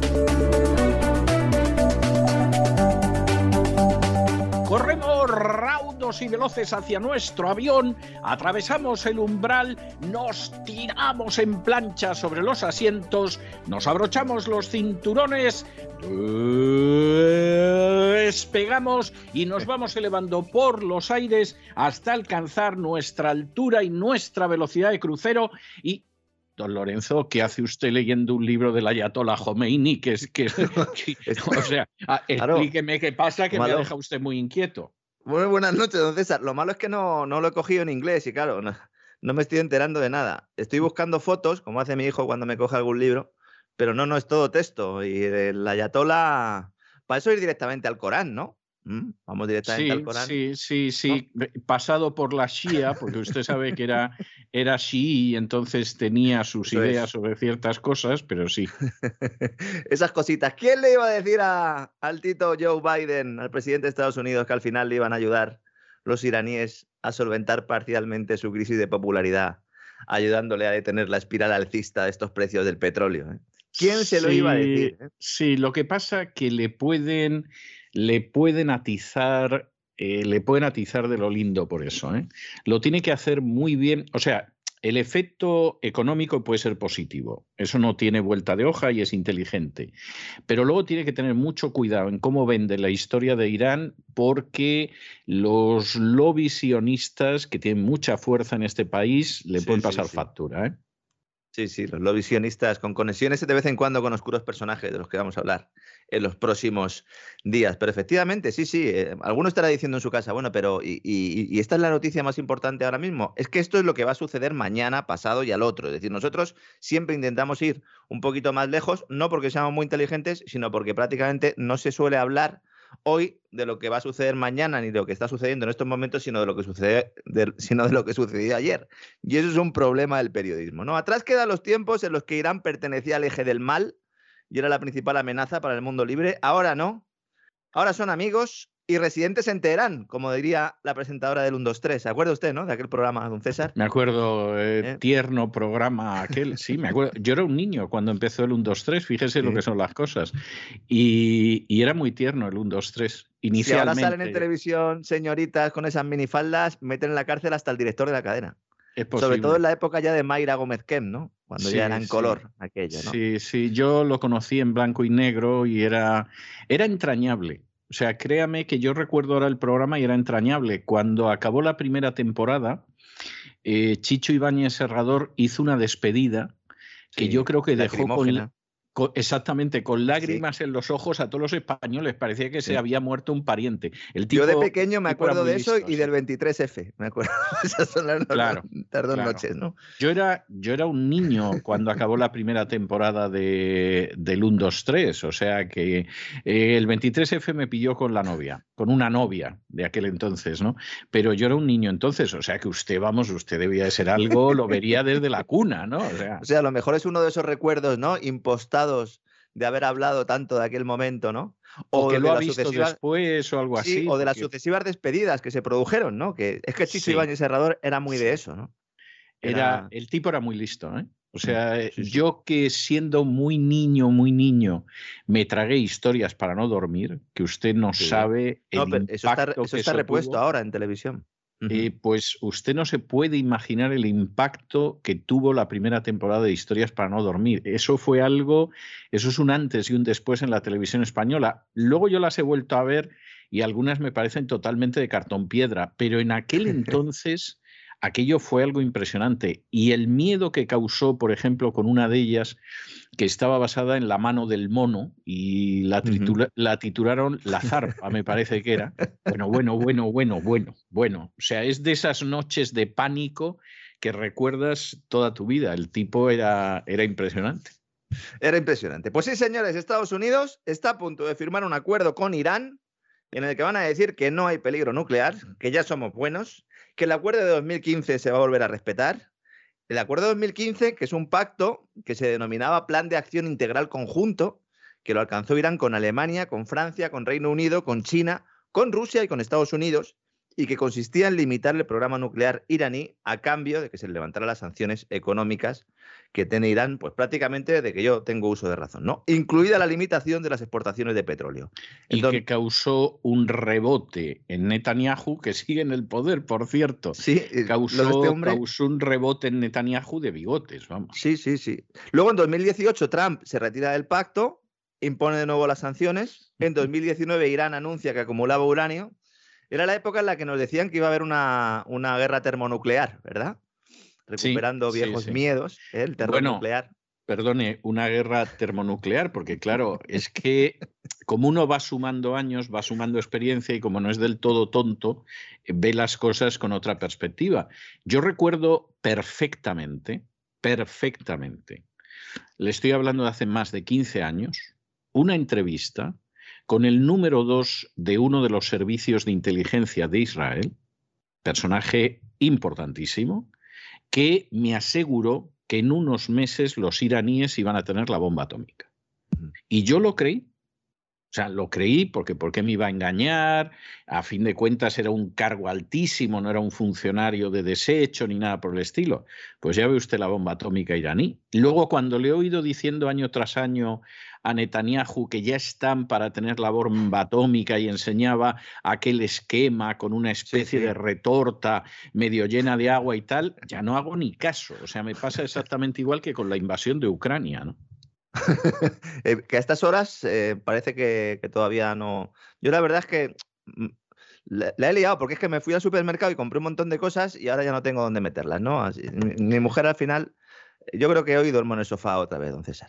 Bueno, Biden no tenía. Lo entiendo perfectamente. Por cierto, yo le he dedicado hoy el editorial al tema y he estado revisando los medios de comunicación y vamos, sería para que presentaran la dimisión en masa los directores y en el caso de la CNN que hicieran una purga estalinista. O sea, lo de la CNN o CNN es una vergüenza. Animo una vergüenza. A, todos eh, esos estudiantes de periodismo que están terminando ahora mismo eh, y que tienen que hacer su tesis y tal, si se quieren hacer doctores, evidentemente, o para alguno que terminara hace mucho y se quiere hacer doctor, un tema estupendo de tesis es analizar la cobertura informativa de toda la crisis de Ucrania en los principales medios de comunicación mundiales, especialmente en los eh, británicos y en los americanos, porque esto tiene que pasar a la historia eh, pues como un, un, acto de propaganda, además bastante zafio y bastante cutre, porque, insisto, es que nos hemos dado cuenta en tiempo real, ¿no? En otros casos te das cuenta después, como lo que estaba diciendo usted, ¿no? O como con el tema de la guerra de Irak, o incluso, si me apura, con el 11S, ¿no?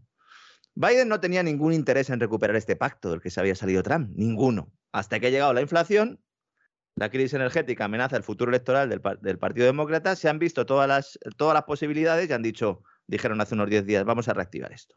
Si se llega a un acuerdo que es inminente, según indica tanto Teherán como Washington, ¿eh? hasta ayer solo era Teherán quien había hecho manifestaciones, además a través de Twitter. Fíjense eh, cómo están las cosas en Irán, que se hacen ya declaraciones oficiales a través de Twitter. Tanto Washington hoy, ya, entonces ya podemos decirlo, va a aumentar la oferta de petróleo, si se llega a este acuerdo, va a generar una presión bajista sobre el precio, que es lo que ya descuentan los mercados. La gente lo está atribuyendo solo a la desescalada, como llaman ellos, de Ucrania. No, hay otro factor importante que es este. Una tendencia que efectivamente sí se ve alimentada por la no guerra de Ucrania, a pesar de que desde la OTAN y especialmente la Casa Blanca se quiera seguir azuzando el tema. Ahora ya de lo que se habla es de aplicar sanciones a Rusia, incluso si no hay ofensiva militar. Claro, porque claro, ellos estaban diciendo, bueno, vamos a aplicar sanciones si invade Ucrania. Si no invade Ucrania, entonces, ¿qué haces? ¿No? Entonces, se va a empezar a argumentar. Sobre todo porque lo que se quiere es abrir una brecha entre Europa y Rusia. Claro, efectivamente, efectivamente. Esa es la historia. Entonces, que no invaden porque Putin no se ha dejado arrastrar a este burdo juego de intoxicación y propaganda. Bueno, pues de todas formas lo sancionamos y se acabó, ¿no? Es que ahora hay dos, elementos, ¿no? Y además los mensajes están en prensa norteamericana y, se repiten eh, con independencia del medio. Por un lado, que la sola presencia en la frontera con Ucrania ya es razón suficiente para aplicar sanciones. Es decir, no, no solo eh, no, no, pueden invadir, sino que tampoco pueden estar cerca de la frontera de su país, ¿no? Porque estamos hablando siempre, cuando hablamos de la frontera con Ucrania, de la frontera de Rusia con Ucrania y las tropas rusas están en territorio ruso. Pero bueno. Y luego la segunda es que la invasión no es territorial, sino cibernética. Esta, excusa está más trabajada, ¿no? Y que los hackers han penetrado en los sistemas críticos de Ucrania y que por lo tanto se puede decir que, ha habido una invasión. Ha habido una invasión y yo me guardaría mucho de hacer una llamada telefónica desde el territorio de Rusia al de Ucrania, porque eso puede ser una invasión telefónica. ¿eh? Podría ser, podría ser. O sea, con, con millones, literalmente, millones de rusos que tienen familiares en Ucrania, porque como Ucrania siempre ha sido una parte de Rusia, pues esa es la realidad. Entonces hay millones de rusos que tienen un primo, una tía, un hermano, etcétera, en, en Ucrania. Pues ahora si llaman, eso puede ser una invasión telefónica. Podría serlo, podría ser. Seguramente aparecería también en el Washington Post, como ha aparecido esta mañana, citando fuentes del Pentágono, esta tesis o esta idea ¿no? que traemos aquí. ¿no? Lo que nadie está diciendo es que con la excusa de la posible invasión de Ucrania se está convirtiendo de facto en un miembro de la OTAN el país. Es que ya no se trata de que lo vaya a solicitar o no, es que no es solo que haya soldados estadounidenses en suelo ucraniano, que los hay y desde hace años. Aunque se niegue y británicos, británicos desde el 2015, o sea, que, es, que así. Sí, sí. sí, Y, americanos también, eh, de contratistas de defensa y de unidades especiales de la CIA, esas unidades Ground Force, que, que eso sí que dan miedo. Hay en el artículo este que digo del Post, se asegura que el Pentágono está trabajando con Ucrania para fortalecer sus defensas cibernéticas bajo el mando de la asesora adjunta de Seguridad Nacional de la Casa Blanca para ciberseguridad y tecnologías emergentes. Soberanía nacional en Ucrania, decían que había, ¿no? Se había comentado por ahí, ¿no? vamos a ver si el gobierno, el, gobierno ucraniano después del golpe del 2014 tenía dentro del gabinete a varios ciudadanos americanos. Sí, por cierto, que ha habido. es de chiste. Ha habido algunos oyentes que en las redes sociales, eh, en respuesta y comentarios a uno de los programas, pues han subido ¿no? nuevas, eh, nuevas pruebas eh, de que lo de la plaza de Maidán fue un atentado de falsa bandera. Claro. Y que efectivamente los francotiradores que dispararon pues no eran representantes ni estaban a las órdenes del gobierno. ¿no? Vamos a ver, que no les engañen. Lo que subyace detrás de este conflicto, además de darle de comer al complejo militar industrial, es lo que dice usted hay que evitar el dominio ruso del mercado del gas europeo. O sea, aquí lo que se trata es de abrir, de pegarle un hachazo a la posible unión futura, esa Eurasia, ¿no? De la que se ha hablado siempre, ¿no? Y todo esto es un paripé para aplicar sanciones económicas y para evitar la puesta en marcha del nuevo gasoducto del Báltico, el Nord Stream 2. ¿Y por qué montar tanto lío? Pues para justificar unas sanciones que tendrán alcances globales, como dijo ayer la secretaria del Tesoro de Estados Unidos, Janet Yellen. Alcances globales que van a afectar al sector financiero ruso y que serán respaldadas por Europa y se centrarán en intentar limitar el flujo de petróleo y gas de Rusia al viejo continente. Esta es la película. Es que de eso se trata. Es que además es muy gordo. ¿eh? O sea, vamos a ver, estás acusando a los rusos de que son expansionistas, son imperialistas, etcétera, y tú decides que todo un continente se queda sin gas y se queda sin petróleo porque tú quieres y no eres expansionista, ni eres imperialista, ni nada, lo haces por su bien. Sea, es que, es que de Y verdad. encima es le muy vendes tú el finito. gas. Y encima le vendes y gas. además compráis el mío, claro. Claro, porque eh, se han, bueno, se han multiplicado por cinco ¿no? las, las salidas de, de gas natural licuado de Estados Unidos eh, con destino a Europa. Es decir, es, es un escándalo lo que está pasando. Las importaciones, como digo, eh, ya hay datos que así lo reflejan. Es verdad que Gazprom, con todo el conflicto, lo que ha hecho ha sido no aumentar el suministro a través de los gasoductos tradicionales. Ha dicho, mirad, yo he hecho Nord Stream 2, lo tengo ahí preparado. No queréis que lo abra, pues no me pidáis más gas por los otros tubos, es lo que hay. Es más, a lo mejor os doy menos, porque no soy gente de fiar. Es que esto de la seguridad jurídica en materia internacional es importante también, nadie lo está comentando tampoco. Es decir, una serie de empresas, entre las cuales hay empresas alemanas y del norte de Europa, no solo de Alemania, lo hemos comentado aquí en alguna ocasión, llegan a un acuerdo con Gazprom para hacer una infraestructura, un gasoducto, y cuando lo hacen, dicen, no, esto no se abre. ¿Por qué? Ah, porque lo dice la OTAN. Porque lo dice la OTAN. Por eso Rusia Lo que, pasa, lo que pasa que eso en última instancia, que es muy triste, implica que finalmente los países de la NATO son un protectorado de, de la NATO. Claro, claro. O sea, es muy triste decirlo, pero es así. O sea, están en la situación pues, de los países africanos de la France Afrique con Francia. Bueno, esos tienen más autonomía que los países de la NATO, pero dices una alianza defensiva. Bueno, una alianza defensiva no fue nada defensivo ni el bombardeo de Yugoslavia, ni la invasión de Libia, ni la invasión de Afganistán, ni la invasión de Irak. No, no, no. Aquí, aquí lo que hay es un sometimiento en contra de los intereses europeos. O sea, es que esto es evidente. Claro, Rusia dice, ah, estupendo, pues nada, pues firmo mi pacto con China, hablamos de ello hace un par de semanas para llevarles ese gas que no llega a Europa y ya está. A través de ese nuevo gasoducto que no irá a la península de Yamal con Pekín pasando por Mongolia y cuyos intercambios se pagarán en euros, no en dólares como el resto de hidrocarburos, ¿no? Y por eso también Putin abraza ahora el Bitcoin, pues si le hace falta eludir sanciones financieras internacionales y por eso lleva años creando un escudo financiero con oro y divisas tradicionales con un valor de unos 635 mil millones de dólares, según los datos del gobierno de Rusia de principios de febrero. El tema de las sanciones a Rusia está provocando un nuevo enfrentamiento, además, en la Cámara, bueno, en el Senado de Estados Unidos, entre demócratas y republicanos. Hace un par de días se reunieron para tratar esta cuestión. Y la razón fundamental es que las sanciones pueden acabar perjudicando a empresas estadounidenses también. Esto también es un arma de doble filo. Lo comentamos que las energéticas le habían dicho a Biden, oye, si pones sanciones, especifica bien que a nosotros no nos coja ninguna sanción. Lo cual es imposible, porque si una energética está haciendo un negocio determinado con una empresa rusa, evidentemente no Eh, eh, se va a ver afectada. Hay cierto consenso, bueno, más que cierto consenso, que los demócratas han convencido a unos cuantos republicanos, sobre todo a los de la vieja guardia, ya sabe usted, los, eh, pues los, los- los neocon, fundamentalmente, en aprobar una ley que ya se está llamando la NIET Act, ¿no? ¿Cómo se dice no en ruso, don César? Niet. NIET. Ese, ese niet, ese niet eh, suena como una ñ nuestra, niet. Ajá, Niet. Bien, que además a Lavrov se le conoce como Mr. Niet. Claro. Es decir, es una ley exclusivamente para eso. Alguno dirá, pero ¿qué me están diciendo? ¿Que se va a aprobar una ley en Estados Unidos que afecta a Rusia? Sí. El punto principal es que las sanciones a Rusia se impondrán si Alemania completa el proceso para certificar la puesta en marcha del Nord Stream 2. Es que es espectacular. Yo lo he tenido que leer varias veces para convencerme. Digo, no puede ser. O sea, nos vamos enterando aquí de qué pasa finalmente. Claro. Bueno, vamos a ver, a todo eso tengo que decirle, y creo que esto no le sorprenderá a nadie que siga el gran reseteo, pero tengo que decirle que los grandes medios de comunicación en Estados Unidos, llámese New York Times, llámese Washington Post, etcétera, llámese Bloomberg, están en manos de empresas que se dedican a la fabricación de armas o a la venta de energía. Sí, sí. Efectivamente. Sí, sí. Con lo es. cual, supongo que llaman por teléfono y le dicen al currito, porque no merece otro nombre, del New York Times o del Washington Post, no voy a hablar de la CNN, porque es que la CNN es algo, es, es la furcia mediática al cubo, ¿eh? es algo ya por demás. ¿eh?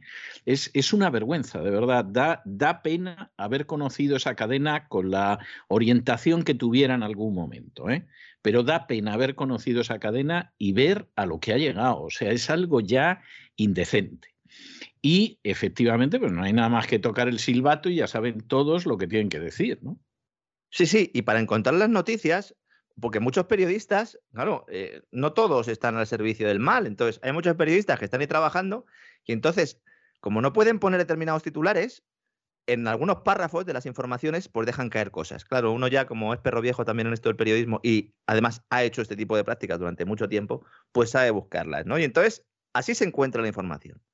Entonces, hay cierto consenso, como digo, en aprobar una ley, la, ley no, cuyo punto principal es este, decir, oiga, si Alemania completa el proceso para certificar la puesta en marcha del Nord Stream 2, entendemos que Rusia tiene un arma importante contra la OTAN porque puede cerrar ese gasoducto y por lo tanto imponemos sanciones a Rusia. Es que es de locos. Es, una locura, es una locura, ¿no? Y el día menos pensado, pues usted imagínese, o sea, España se pone díscola y deciden que no podemos vender naranjas y que las naranjas las vende Marruecos, porque evidentemente la producción de naranjas de España es la que surte de zumo a los países europeos. O, tomates. O tomates. Bueno, usted sabe que hay algún traidor que se traía tomates de Marruecos en vez de comprar tomates a los españoles, ¿no? Por cierto, que tenía mucho peso en cierta empresa mediática, ¿eh? O sea, esta, esta colusión entre las ganancias inmorales y las empresas mediáticas no se da solo en Estados Unidos, ojalá. No, no, así que esta es la soberanía nacional, ¿no? El canciller alemán, que el canciller alemán tiene un papelón, porque claro, el canciller alemán es el presidente del gobierno semáforo este, tiene el papelón de que eh, ya Merkel se había cargado las nucleares, con el beneplácito de, todo el arco parlamentario, como se dice, no alemán, pero se había cargado las nucleares tras Fukushima, con toda la ola esta de energía verde que tuvo al principio en Alemania mucho predicamento, pero que luego las empresas empezaron a largar de Alemania viendo que aquello pues era lo que es, ¿no? Lamentablemente que todavía no sirven eh, por sí solas para garantizar el suministro. Se eligió el gas en Europa para que fuera la energía de respaldo y ahora se encuentra con que no tiene gas y con que ha hecho un tubo con los rusos que no se lo dejan abrir. Y entonces el canciller alemán dice, bueno, Funcionarios alemanes están analizando el gasoducto para ver si está todo en orden y esta revisión no estará completada hasta la segunda mitad de 2022. Es decir, ha ganado unos meses solo. Ha dicho, mira, dejadme en paz ya con el. Bueno, pero como están diciendo que de todas formas el fin del mundo, quiero decir, la, invasión de Ucrania ah, va a mm. ser antes de que acabe febrero, que queda una semana. O eh, sea, ahora ya ha cambiado. mucha prisa. Sí, ya, bueno, salió alguno, dice, Blinken, diciendo que podía ser esta semana todavía. el Pentágono o algún adventista o algo así, sí. Entonces salió Blinken diciendo que todavía esta semana puede ser mm. y ya están diciendo que va a ser antes de que acabe febrero. Febrero, que encima es un mes más corto, como sabe todo el mundo, eh, se acaba la semana que viene. Cuando eh, arrancamos la temporada, bueno, la temporada no, este año, cuando volvimos de las vacaciones de Navidad, se nos decía que la invasión iba a ser a finales de enero. Hicimos, de hecho, un programa, yo creo, en Navidad, ¿no? Planteando los distintos escenarios.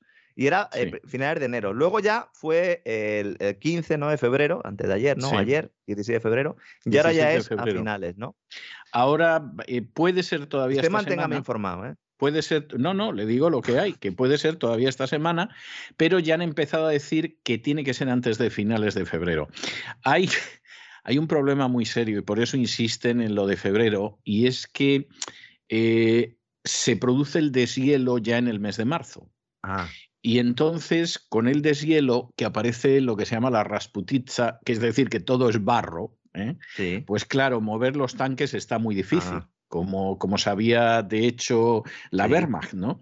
Y entonces, pues está muy difícil y todo lo demás. Ya las ofensivas tienen que ser en verano y ya verano muy largo me lo fiáis, ¿no? Pero bueno, esto es algo, esto es algo escandaloso, ¿no? Bueno, pues aquí tengo yo un calendario y nada, iré apuntando. Usted me va informando y ya vamos viendo. ¿no? Y mientras al norte de Estados Unidos, en Canadá, pánico bancario. Pánico bancario, evidentemente. Es decir, si sale el gobierno, aprueba una ley de emergencia nacional diciendo que va a bloquear el acceso a las cuentas corrientes de los que apoyen a los camioneros, al convoy por la libertad, pues ¿qué ha hecho todo el mundo? Ir al banco a sacar dinero. Efectivamente, ¿para qué? Pues para tener efectivo. Esa pregunta que se están haciendo también muchos de nuestros oyentes, que además me la han trasladado, ¿no? Bueno, ¿y qué podemos hacer si efectivamente en nuestros países se aplica una medida de este tipo? Pues lamentablemente poco, por no decir nada. Es decir, se puede sacar un poquito de efectivo, se puede tener efectivo, pero en el momento en el que tengas mucho, dependiendo del país, Hacienda te puede crujir. En el caso de España es evidente, ¿no? Que además lanzó ya En la época de Montoro ya, si es que todo se creó con Montoro, ya se empezó a perseguir todo esto. Y uno puede sacar dinero, pero luego la, la, forma de volverlo a meter en el sistema económico y financiero es bastante complicado. Hombre, si uno va haciendo las compras de supermercado y tal, pues no.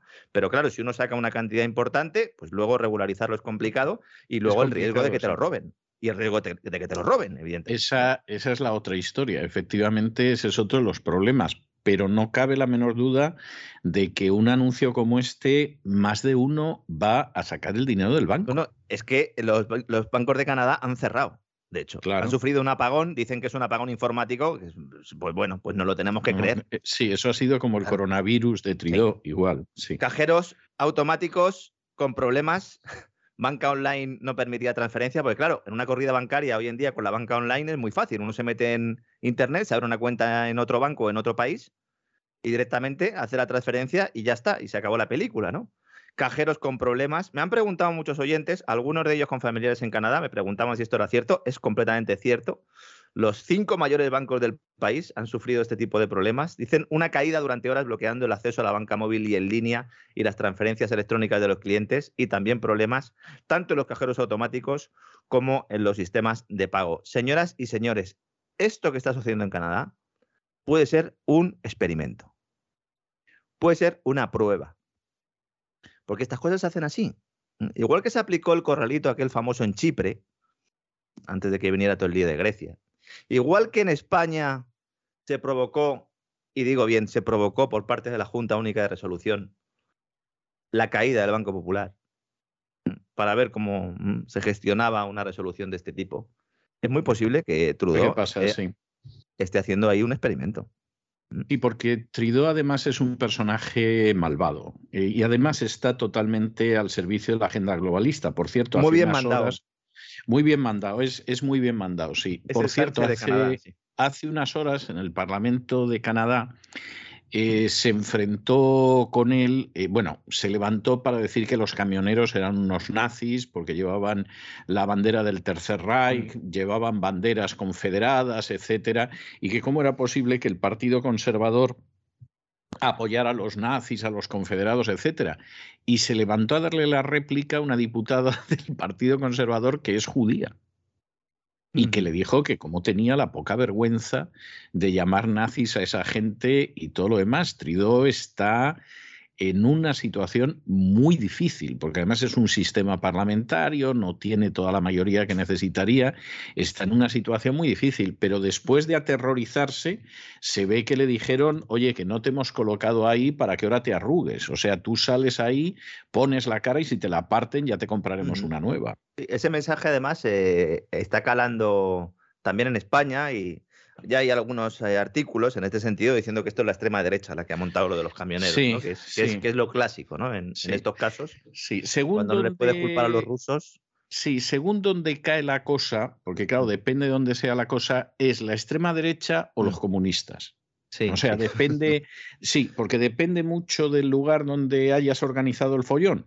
Los que organizan el lío siempre son los mismos. ¿eh? Y les importa la extrema derecha y el comunismo un pepino. O sea, les trae sin cuidado. Ellos tienen su plan y punto. Pero según donde te armen el lío, eh, ellos te mueven el foco para que parezca que, bueno, que los nietos de Hitler están asaltando las calles o te mueven el foco de tal, de tal manera que parezca que los cachorros de Stalin están tomando las calles. Pero siempre son ellos moviendo los hilos.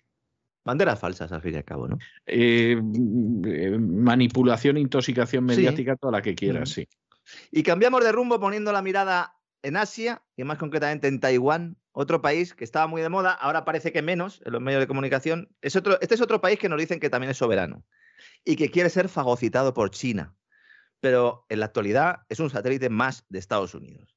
Este país, clave en la guerra por los chips, el desarrollo de semiconductores, que son indispensables para esta digitalización globalista en la que estamos inmersos, aprobó hace meses una regulación muy estricta para evitar que empresas chinas pudieran eh, pues lograr acceder de alguna manera a la tecnología, ¿no? A ese know-how, como se dice en inglés, ¿no? taiwanesa. ¿no? Y entonces prohibieron a sus técnicos eh, trabajar para empresas chinas. ¿eh? Dijeron, aquí no se puede trabajar para empresas chinas, ¿no? Porque China quiere ser autosuficiente y está buscando personal precisamente en Taiwán, ¿no? Gigantes tecnológicos como Huawei, evidentemente, pero también otros, llevan tiempo desarrollando herramientas tecnológicas para reducir su dependencia de los productores taiwaneses que dominan el mercado. ¿no? Y en este contexto, el gobierno de Taiwán prohibió a empresas taiwanesas con, con sede en el país reclutar personal chino. ¿no? Una prohibición que se endurece si las compañías pertenecen al sector de los semiconductores. Es decir, no solo en los semiconductores, sino aquí chinos no queremos, es lo que dijo Taiwán. ¿no? Todo esto más o menos ya lo sabíamos, aunque no nos lo cuenten los telediarios, lo avanzamos de hecho en cesarvidal.tv, eh, contenido exclusivo para suscriptores. Lo que ahora es noticia es que se ha decidido que esta normativa permita meter en la cárcel hasta 12 años a trabajadores a los que se acusa de ser espías económicos de China. Además de multas que pueden alcanzar habrá los que ver 3,5. habrá que ver cómo Claro, demuestras eso claro, porque claro si efectivamente has pescado al trabajador sacando un dossier de un automóvil que has fabricado y entregándoselo a los chinos pues evidentemente es obvio que, el- que, que esa es la situación pero si caza no, de ¿qué brujas, don César. Una caza de brujas. totalmente Multas que pueden alcanzar los 3 millones de dólares. Caza de brujas en Taiwán. ¿no? Imagínense que fuera al revés. Imagínense que Taiwán estuviera bajo dominio absoluto chino ¿m? y que se pusiera en marcha una medida de este tipo, eh, pues no sé, en lugar de para trabajar con empresas eh, chinas, que fueran japonesas ¿no? o de otro país. Estaríamos, pues- bueno, Pues mire usted, esta es la doble vara de medir que explica que, por ejemplo, ahora mismo en Ucrania se estén abriendo zanjas de fusilados en masa por los ucranianos y, por supuesto, los medios de comunicación no están diciendo ni pío de esas fosas comunes donde hay centenares de personas asesinadas por los nacionalistas ucranianos, civiles en su mayoría y muchos de ellos mujeres. Y por supuesto, de esas zanjas no va a escuchar usted nada ni en la radio, ni en la televisión, ni en la prensa escrita española y en el resto de Occidente, eh, vamos, va a ser algo rarísimo. Mucha gente Ahora, que siquiera- imagínese que las fuera al revés. ¿eh? Sí. Imagínese que fuera al revés, que de pronto los ucranianos hubieran podido sacar una zanja de gente a la que fusilaron los rusos, etcétera, en Ucrania. Vamos, esto lo tendríamos hasta en la sopa. Supongo que la las CNN máquinas veríamos las máquinas abriendo Sí, los sí, cadáveres. removiendo la tierra, sí, sí, los huesos cayendo, sí, sí, efectivamente. Llegaría el de la CNN para sacarnos una imagen de cerca del cadáver, etcétera, etcétera, ¿no? Qué asco me da la CNN. Oiga, de verdad, es que no lo puedo evitar, ¿eh? Han ido, han ido yendo a peor, a peor, a peor, a peor. Y es que ya, yo creo que ya han rebasado el orinal de la inmundicia con la historia de la crisis de Ucrania. Hay mucha Es gente que nos dice. Hay mucha gente que nos dice, pero ¿cómo ven eso? ¿Cómo ven la CNN? ¿Cómo ven la sexta? Porque es nuestro trabajo. Es que no, es que es nuestro trabajo. ¿eh? Afortunadamente ustedes en sus casas pues no tienen que ver la CNN si no quieren. Nosotros aquí se lo contamos, pero es que es nuestro trabajo. Tenemos que ver lo que está pasando, ¿no? Tenemos que meternos en, en las entrañas de la, de la bestia, ¿no?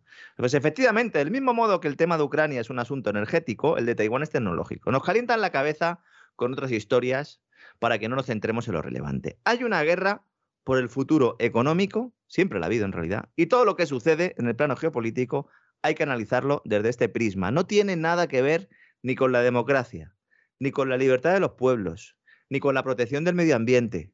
Nada. Es una lucha a muerte por la gestión de los recursos del futuro. No ya de los actuales solo, del futuro.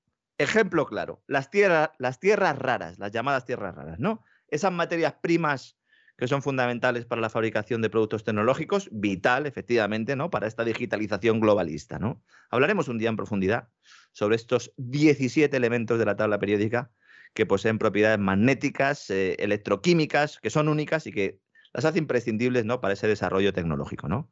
Vehículos híbridos y eléctricos, los famosos molinillos, las turbinas eólicas, las baterías, que van a ser fundamentales, ¿no? Para esta transición energética, la electrónica de consumo, vital, si quieren crear ciudades inteligentes, ciudades prisión, donde hasta el inodoro sepa si estamos enfermos o no. Las redes, eh, las fibras para comunicaciones, aplicaciones militares, atención médica, la cuarta revolución industrial del señor Klaus Schwab, presidente del Foro Económico Mundial. A día de hoy, China es el primer productor mundial de tierras raras y de compuestos refinados de estas tierras raras con más del 90% de la producción global más del 90%. Y cuando se dice, no, hay una guerra, no, no hay una guerra, hay uno que manda y otros que no quieren que mande. Pero no solo eso. el país asiático controla el 95% de la oferta mundial de estos elementos a través de cadenas integradas de minería, de refinación y de suministros. Esto tampoco sale en el telediario. Seguramente sea lo más relevante que está pasando ahora mismo. No, no, y no va a salir. Y no va a salir. ¿eh? No va a salir. Luego aparecerá por ahí cualquier tonto y nos contará lo que quiera de Ucrania o de lo que sea repetirá cuatro estupideces, luego no es muy difícil seguir el hilo conductor de esa persona hasta la gente que lo paga y, y pare usted de contar, no espere usted más porque no va a haber más. O sea, en algunos casos final. Simplemente basta con acudir a su perfil, ¿no? En las redes sociales y ver que trabaja en un determinado think tank de nombre británico y que termina por Statecraft, ¿no? Es, es relativamente sencillo, ¿no? Lo peor de todo con respecto de las tierras raras, que ya digo que un día hablaremos largo y tendido, es que esta supremacía china es relativamente reciente. Porque a principios de los años 80, Estados Unidos era el principal productor de tierras raras gracias a Mountain Pass, una mina en la costa de la soleada California, que la tuvieron que cerrar. ¿Sabe por qué? Por cuestión de seguridad medioambiental.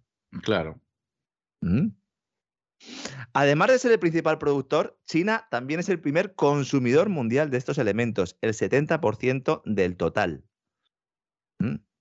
Así que cuidado con esto, señores, cuidado que esto también es muy relevante cuando les hablen de Taiwán y cuando les hablen del problema de los semiconductores y de que Europa quiere hacer una ley de chips, ¿eh? pues ya saben en dónde estamos, ¿no?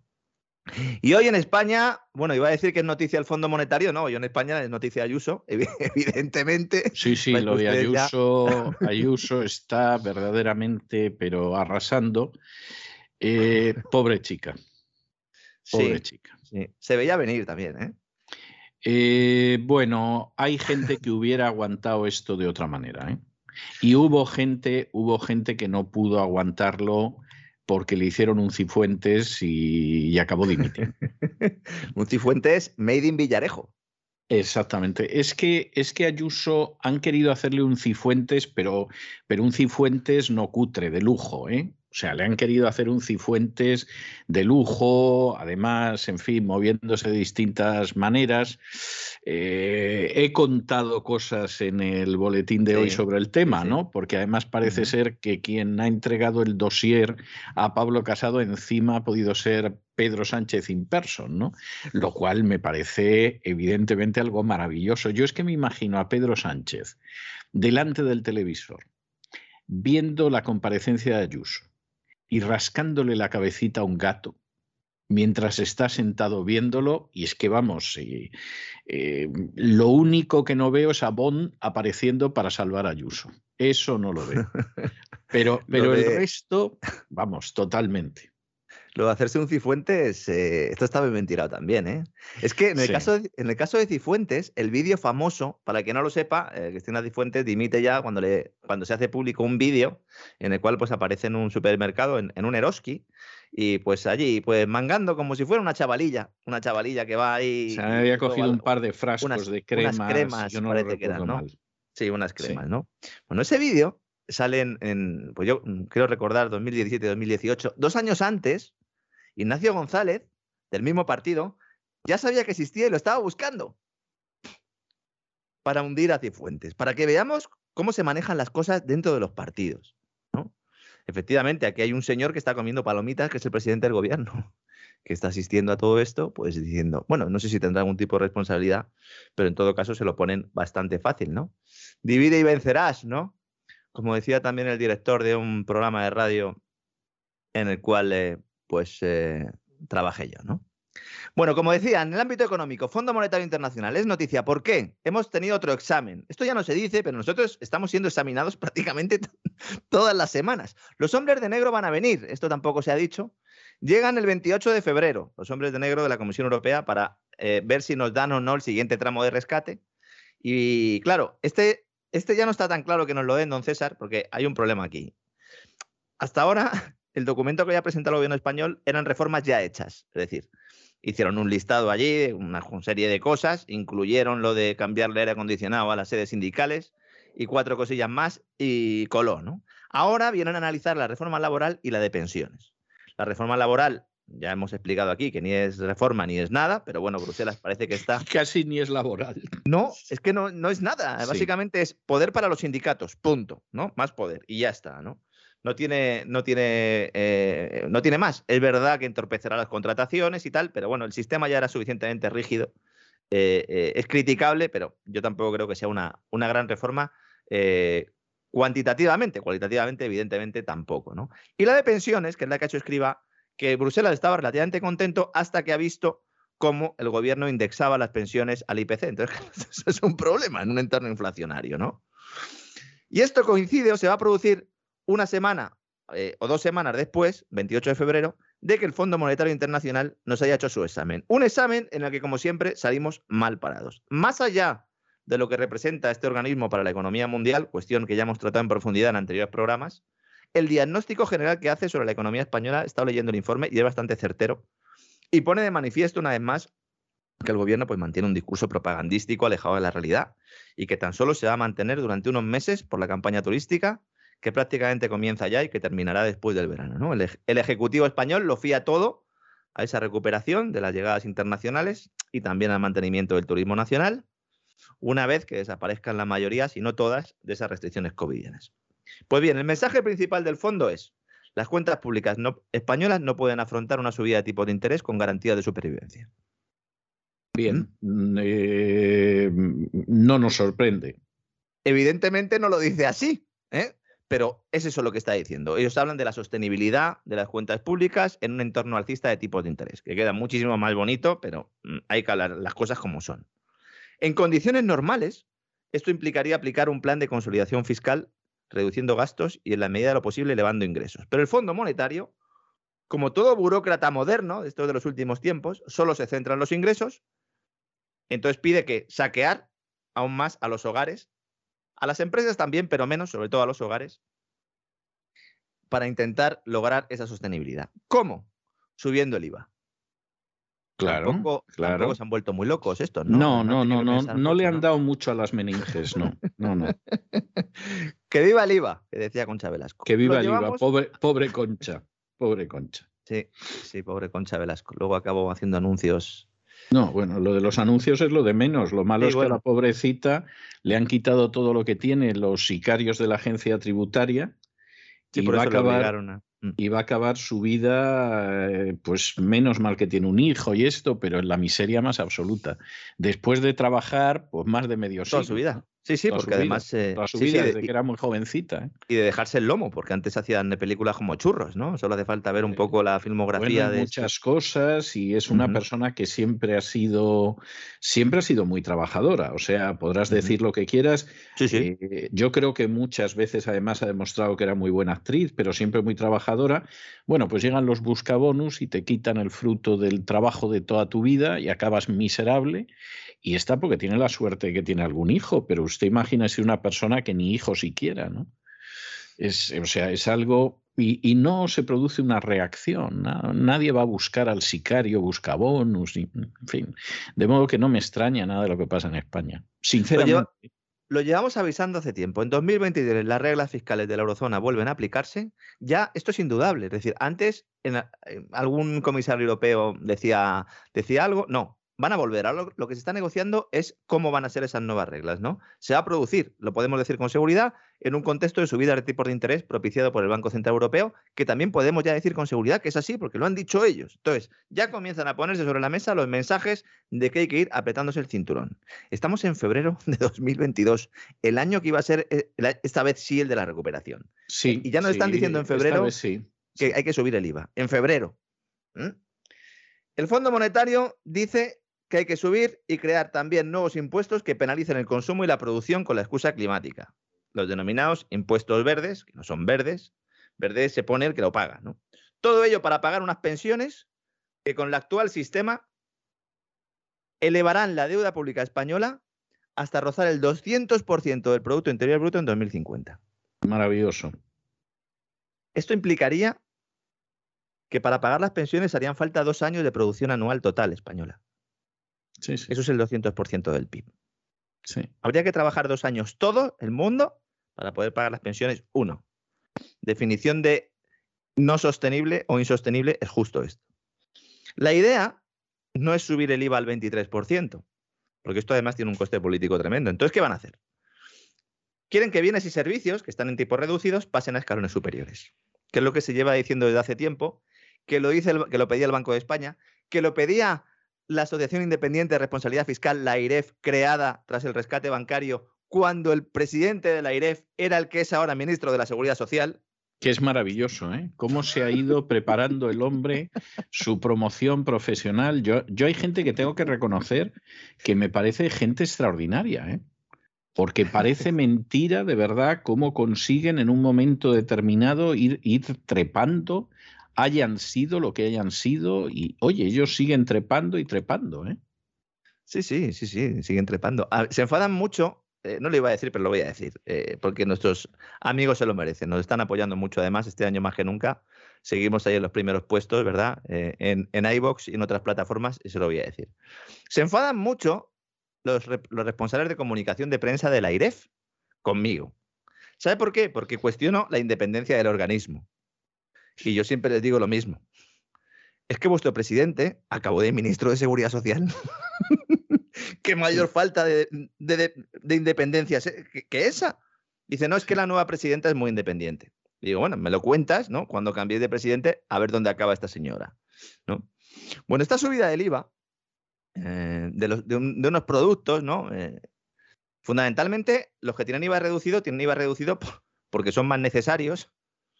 Es decir, a los productos más necesarios se le va a subir el IVA, castigando aún más las maltrechas economías eh, domésticas, que además están sufriendo los efectos de la inflación, de la crisis energética y del sun sun corda. Bien. Esto, en principio, la idea es aplicarlo en los próximos mm, presupuestos generales del Estado, que serían los de 2023. Y estos son los que incorporarán una mal llamada reforma fiscal que va a servir de excusa para cometer una salvaje subida de impuestos. Y digo que no se le puede llamar reforma a esta tampoco, porque se trata simplemente de crear nuevas figuras tributarias y subir el resto, sin tener en cuenta nada más. Eso no es una reforma porque si actúa solo por el lado de los ingresos, obviando el gasto, no, no estás haciendo ninguna reforma fiscal. Además, Hacienda va a utilizar a su grupo de expertos para blanquear esta medida, diciendo que son los técnicos quienes han diseñado la citada reforma, los expertos, ¿verdad? Unos técnicos nombrados a dedo por el gobierno. El libro blanco de la reforma fiscal que está a punto de ver la luz, le dedicaremos un programa completito. Bueno, a lo mejor completo no, para no aburrir al personal, pero sí que hablaremos de él, ¿no? Claro, aquí viene la cuestión. Yo estaba preparando el programa esta mañana y todavía no había visto a Ayuso. Y estaba pensando, bueno, hacer esto en los presupuestos generales del Estado del año de las elecciones puede generar un problema adicional porque es posible que el PSOE y sus socios diseñen unas cuentas públicas con más gasto, efectivamente, inflando además las previsiones de ingresos para que todo cuadre, efectivamente, aumentando aún más la vulnerabilidad de la economía española ante el nuevo escenario de política monetaria y fiscal europea, pero claro, incorpora una subida de impuestos salvaje y esto le puede pasar factura en las urnas. Pero ¿contra quién se va a presentar Pedro Sánchez? a las elecciones. Porque la oposición está destruida. Hombre, y además hoy han decidido destruirse más. O sea, por si alguien no se había dado cuenta de que estaban destruidos, pues, pues que quede claro que todavía se destruyen más. Mucha gente dice, bueno, la alternativa es Vox. Yo sigo cuestionando que Vox tenga un programa suficiente para, para, para poder hacer las cosas bien, pero bueno, le démosles el beneficio de la duda, ¿no? El, problema, problema está efectivamente que es que Vox no tiene tirón para gobernar solo. Eso es. Necesita el PP y ha quedado claro que el PP antes pacta con el PSOE que con Vox. Sí. En esta nueva anormalidad pandémica. ¿Mm? Sí. Por eso lamentable, sigue callado. Es lamentable, pero yo creo que eso no tiene, no tiene mucha discusión. Y ah. además que ha desaparecido Ciudadanos. Ciudadanos. Que es que, claro, hubo una época en que la idea era que Ciudadanos podía ser una muleta. Eh, unos pensaban que para podía ser la muleta para el Partido Popular, otros pensaban que para el Partido Socialista, pero lo cierto es que se acabó. La muleta como tal no, no hay muleta. Bueno, y tenemos a Aznar diciendo que, que Vox es el partido de Le Pen, ¿no? Eh, claro, entonces, en ese contexto, claro, no veo pues ventajas a que estuviera Le Pen en el gobierno, es lo que ha dicho Aznar eh, en relación con las últimas elecciones de Castilla y León. Eh, y bueno, pues Vox ha respondido, ¿no? Que este hombre, pues hace ya tiempo que desbarra, ¿no? Bien, pues me parece estupendo y luego por ahí pues tienes además otros más por ahí perdidos, como es el caso de, de Cayetana, que bueno, Cayetana es que no está perdiendo ocasión para, para subvertir todavía más el partido. O sea, esto es obvio. En la última historia, dije porque fueron cuatro, ah, bueno, cuatro fueron, fue gente, pero bueno, toda gente muy mayor, además en Navarra, o sea, tampoco es que fuera algo masivo, pero convoca un acto precisamente para el día después a las elecciones en Castilla y León. En plan de, os lo dije. Y entonces, claro, como tú comprenderás, dices, bueno, es que parece ser que aquí hay gente que está a sueldo de Pedro Sánchez. Yo por eso sigo pensando que salvo que se produzca algún cambio muy, muy relevante, que ahora sinceramente no se me ocurre, eh, Pedro Sánchez va a seguir en el poder. Sí, sí, efectivamente. Sánchez ha dicho que quiere agotar legislatura en enero de 2024, una vez que España deje la presidencia europea, que tendrá durante seis meses, lo hemos comentado otros días. Es decir, que estos... Pues puede ser. ojo, porque entonces estos no serían los últimos presupuestos generales de la legislatura. Habría otros en octubre de 2023, a no ser que se prorroguen los actuales, es decir, los que se van a aprobar después del verano, porque los socios de Sánchez se quieran apartar de él en el último tramo del camino, que esto es muy clásico, ¿verdad? Por motivos electorales. claro. Es un clásico, me bajo del caballo para decir, no, si yo en realidad estaba en contra, ¿no? De la subida de impuestos y tal. La verdad es que esto pinta bastante mal, porque... Muy mal, muy mal. A mí cuando ha dicho usted lo de los socios de Sánchez, me ha recordado una novela que luego llevó al cine Anthony Quinn que se llamaba Los hijos de Sánchez. Y esto, esto cada vez se parece más a los hijos de Sánchez. Es decir, es algo que dices, esto, esto es algo tremendo. Yo, vamos a ver, a mí nunca se me ha ocurrido despreciar a Pedro Sánchez. ¿eh? No tengo buena opinión de él como presidente del gobierno, ni de lejos, pero nunca se me ha ocurrido despreciarle. Y cuando había gente que, todo lo marcaba por la línea del desprecio, etcétera, etcétera, bueno, pues es eso que es tan común en España y en Hispanoamérica, de despreciar al que tienes enfrente sin darte cuenta de que eh, la cuestión es que si tienes un enemigo tienes que vencerlo. Y lo último que te puedes permitir es despreciarlo. Porque un enemigo al que desprecias, hombre, a lo mejor efectivamente es todo lo que tú dices. Pero se puede dar la circunstancia de que no, y al despreciarlo te va a dar un revolcón. Y, es un killer. Pedro Sánchez es un killer. Pedro Sánchez es un tipo que en absoluto, vamos, no. Es un superviviente, es un killer. Totalmente, no te puedes permitir despreciarlo. Sí, sí, es que además es que yo le he visto en primera fila en su ascenso, porque yo coincidía con él cuando nos llamaban del Partido Socialista para colocarle en determinadas tertulias, para darle presencia, y, luego cuando pierde el control del partido, y luego cuando lo recupera, y ahora le ves, y, es un tipo que es que es un killer, es que es un, tipo que, no, no, no, va a dejar comerse la tostada en absoluto, ¿no? No, no, no, no, y además tiene una, vamos a ver, no nos vamos a engañar, tiene una lógica aplastante. ¿Eh? O sea, ¿por qué se va a rendir él frente a ciertas situaciones? A ver que se lo expliquen. ¿eh? Cuando además anda que los de enfrente pueden apelar a la moralidad, a la decencia y todo lo demás, ¿no?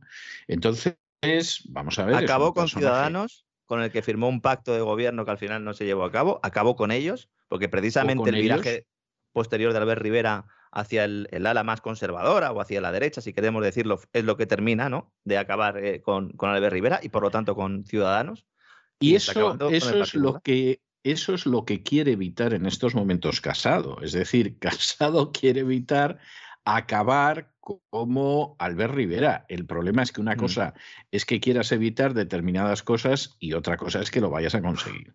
Métodos de vertedero. Ha calificado Cayetán Álvarez de Toledo lo que está ocurriendo en Madrid ahora mismo, los métodos de vertedero. Sí, sí, para echar más leña al fuego, ¿no? Eh, guerra abierta absoluta, ¿no?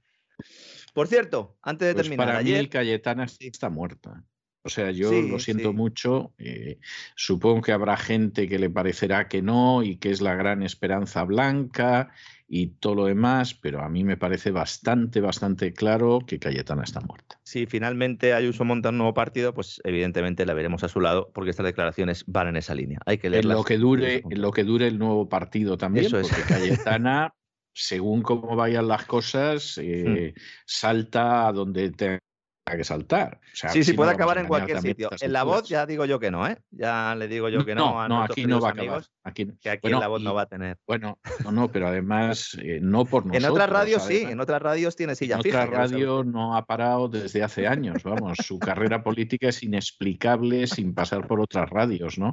Pero nosotros que, que no hemos estudiado en Oxford, y todo lo demás, vamos, si nos da los buenos días al pasar por nuestro lado, sería porque ese día Dios ha tenido misericordia de nosotros. Muy bien, don César. Una cosa antes de terminar. Ayer, en el titular del programa, me di cuenta después, dijimos que Moncloa presionaba al IBEX. Pero no dije nada a este respecto, ¿no? No me ha dicho nadie nada, ningún, ningún oyente me lo ha comentado, pero me he quedado con la espinita porque me gustaría hacer un breve comentario para que la gente sepa cómo son las relaciones entre el gobierno y los directivos de las multinacionales, para que la gente vea un poco lo que es el barro ¿no? del IBEX. ¿no? En este caso me voy a referir concretamente a Telefónica. Podría extenderse a otras empresas, pero me voy a referir a Telefónica. Como la mayoría de nuestros oyentes saben, Telefónica tiene una plataforma de televisión de pago que se llama Movistar Plus. Heredera, heredera de la antigua Canal Plus. Recuerda usted, don César, ¿no? Aquellos tiempos, ¿no? De Canal Plus, ¿no? Tiene un canal que se llama Cero, que es similar al de una televisión convencional, o lo era, porque ahora ya la verdad es que está en el esqueleto, con programación parecida, aunque no tiene programas informativos, ¿no? Nunca los ha tenido telediarios al uso. Antes Canal Plus sí los tenía, pero ya no los tenía, ¿no? Cero. La razón de que esto sea así es que la empresa quería evitar las llamadas de presidencia al gobierno para que le indicaran de lo que podía hablar o lo que debía callar. Y sobre todo, para evitar problemas de reputación derivados de la línea editorial seguida por estos informativos. Porque luego el gobierno va por ahí diciendo, no solo digo el del PSOE, ¿eh? también el del PP, va por ahí diciendo, oye, hablar con estos ¿eh? y le decís que retiran que retiráis los anuncios si no varían esta línea editorial. Pues bien, no han sido los telediarios quienes han provocado problemas, sino los programas de humor.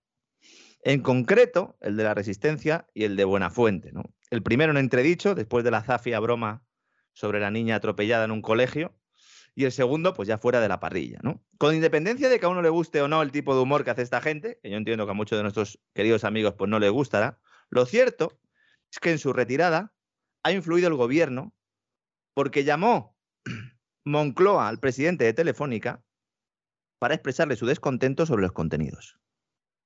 Esto es gravísimo. ¿eh?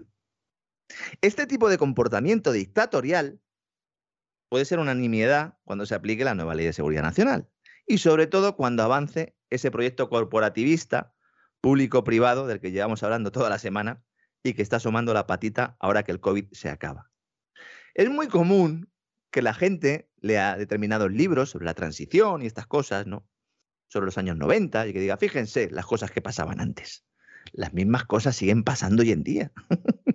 Se sigue llamando a empresarios para pedirles que pongan un determinado consejero o no, algo que se ha atribuido siempre a la Casa Real, pero que hace directamente ahora Moncloa. Hay personas que se dedican a servir de puentes para negociar al margen de la ley determinados acuerdos a cambio de apoyos editoriales. Y eso está pasando hoy en día en España, con la normativa actual. Imagínense con la nueva ley de seguridad nacional, don César. Bueno, la nueva ley de seguridad nacional es para, para echarse a temblar, para echarse a temblar. Pero pues eso ha sido, eso ha sido todo, don César, por hoy. Eh, me iba a despedir diciendo que igual, mm, mirando un poco a largo plazo, me, busco una, una oposición, ¿no? Porque es que, tal como está el tema, es complicado, ¿no? Y sobre todo porque no sé si sabe usted que los opositores en España se han disparado un 30%. Lo creo, lo creo, pero yo no, yo no me pondría tan contento porque si finalmente hay una suspensión de pagos y llega la troika o los hombres de negro a España, les van a bajar el salario un 30% como mínimo. Fíjese, ahí publicaba hoy cinco días, por eso lo comento, ¿no? Eh, un artículo contando todo esto y explicaba el diario. Dice, el 80% de los opositores afirma que su objetivo no es eh, el, salario, que saben que va a ser bajo, sino buscar estabilidad laboral. O sea, ya estamos en ese punto, ya, miren, páguenme lo que sea, ¿eh? pero por favor necesito tener trabajo para siempre, ¿no? Mamá, quiero ser funcionario. Mamá, quiero ser funcionario, decíamos ya, ¿verdad? Hace muchos años pues nada, esto sigue creciendo. Esto, esto parece que, que, estamos contando otra vez el así fue España. Sí, Sí, sí. sí, sí. O sea, eh, Estamos la, la crisis remake- del siglo. III es algo, es algo verdaderamente tremendo. ¿eh?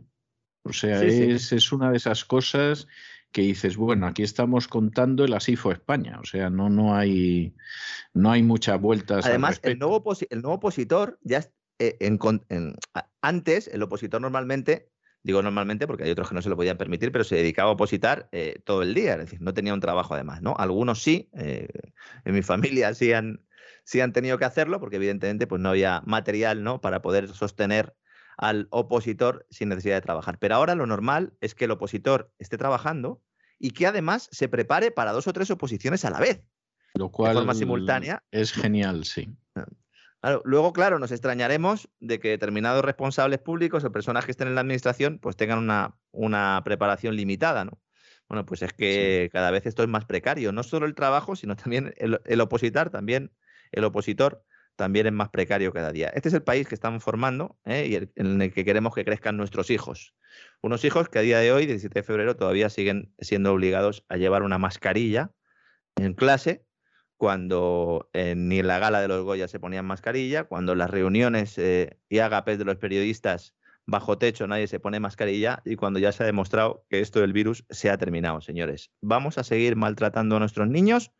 Pregúntenselo a la ministra de Sanidad. Bueno, pues yo creo que, vamos, es que más no se puede contar en el tiempo que usted lo cuenta, don Lorenzo. O sea, esto, esto es una ametralladora Vickers. O sea, se coloca usted detrás, empieza a disparar y, y es Me ahorro psicólogo, me ahorro el psicólogo. Sí, final me la ahorro. seguramente, seguramente sí. Y seguramente mucha gente escuchándole tiene la misma sensación, que efectivamente también se lo ahorra. O sea, yo, yo es también la sensación que tengo, las cosas como son. Preparen, preparen psicólogo que vienen un par de gran reseteos con enjundia. Mañana avanzaremos algunas claves. ¿Y, y cuándo no lo son? Pero bueno, en fin, de acuerdo, está bien, que lo vayan preparando. Un abrazo muy fuerte, don Lorenzo, hasta mañana. Un abrazo, don César, hasta mañana.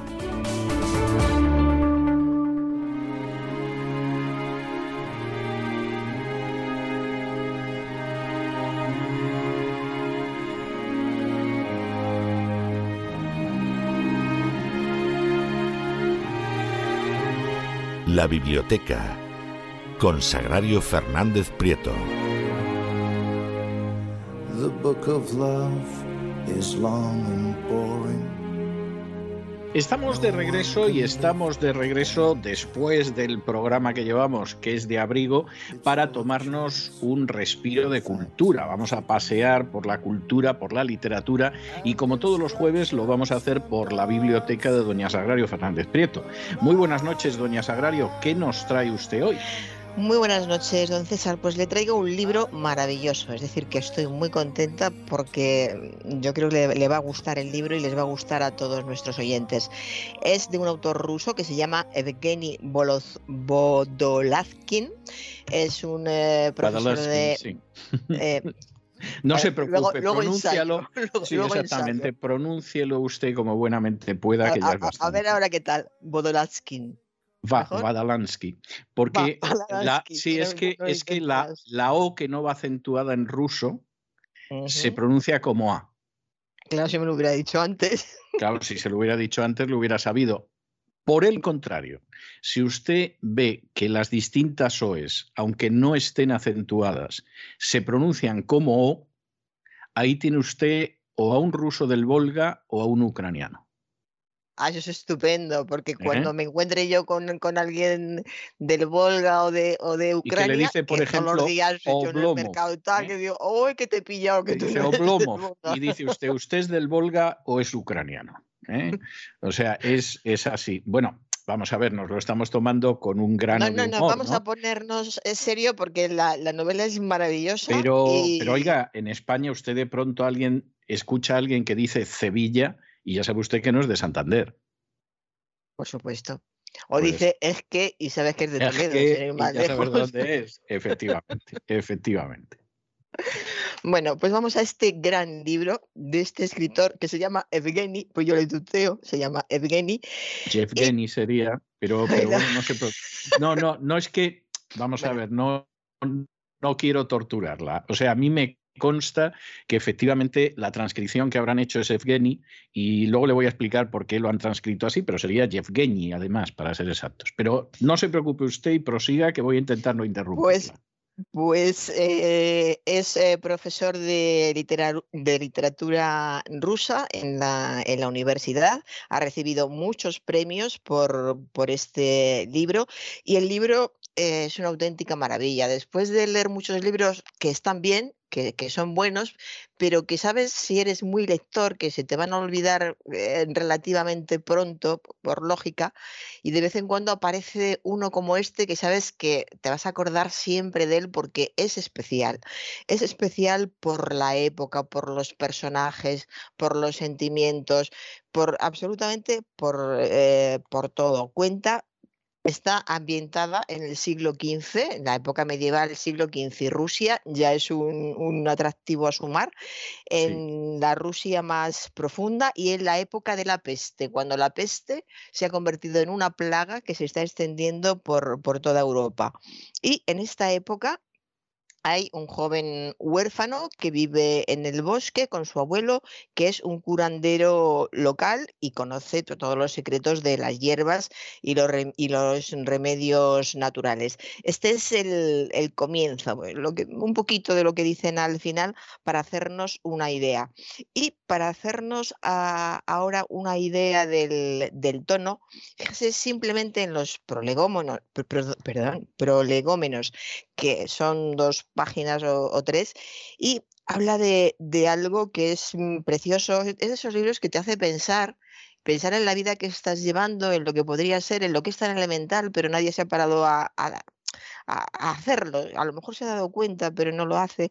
Pues habla de que este, este señor, el protagonista, tuvo dos apodos, que uno de ellos era Rukinek, porque procedía de un pueblo llamado Ruquina, y otro apodo era Brak, que significa el, médico, porque para sus contemporáneos fue ante todo un, médico, que sea la última vez que Exactamente.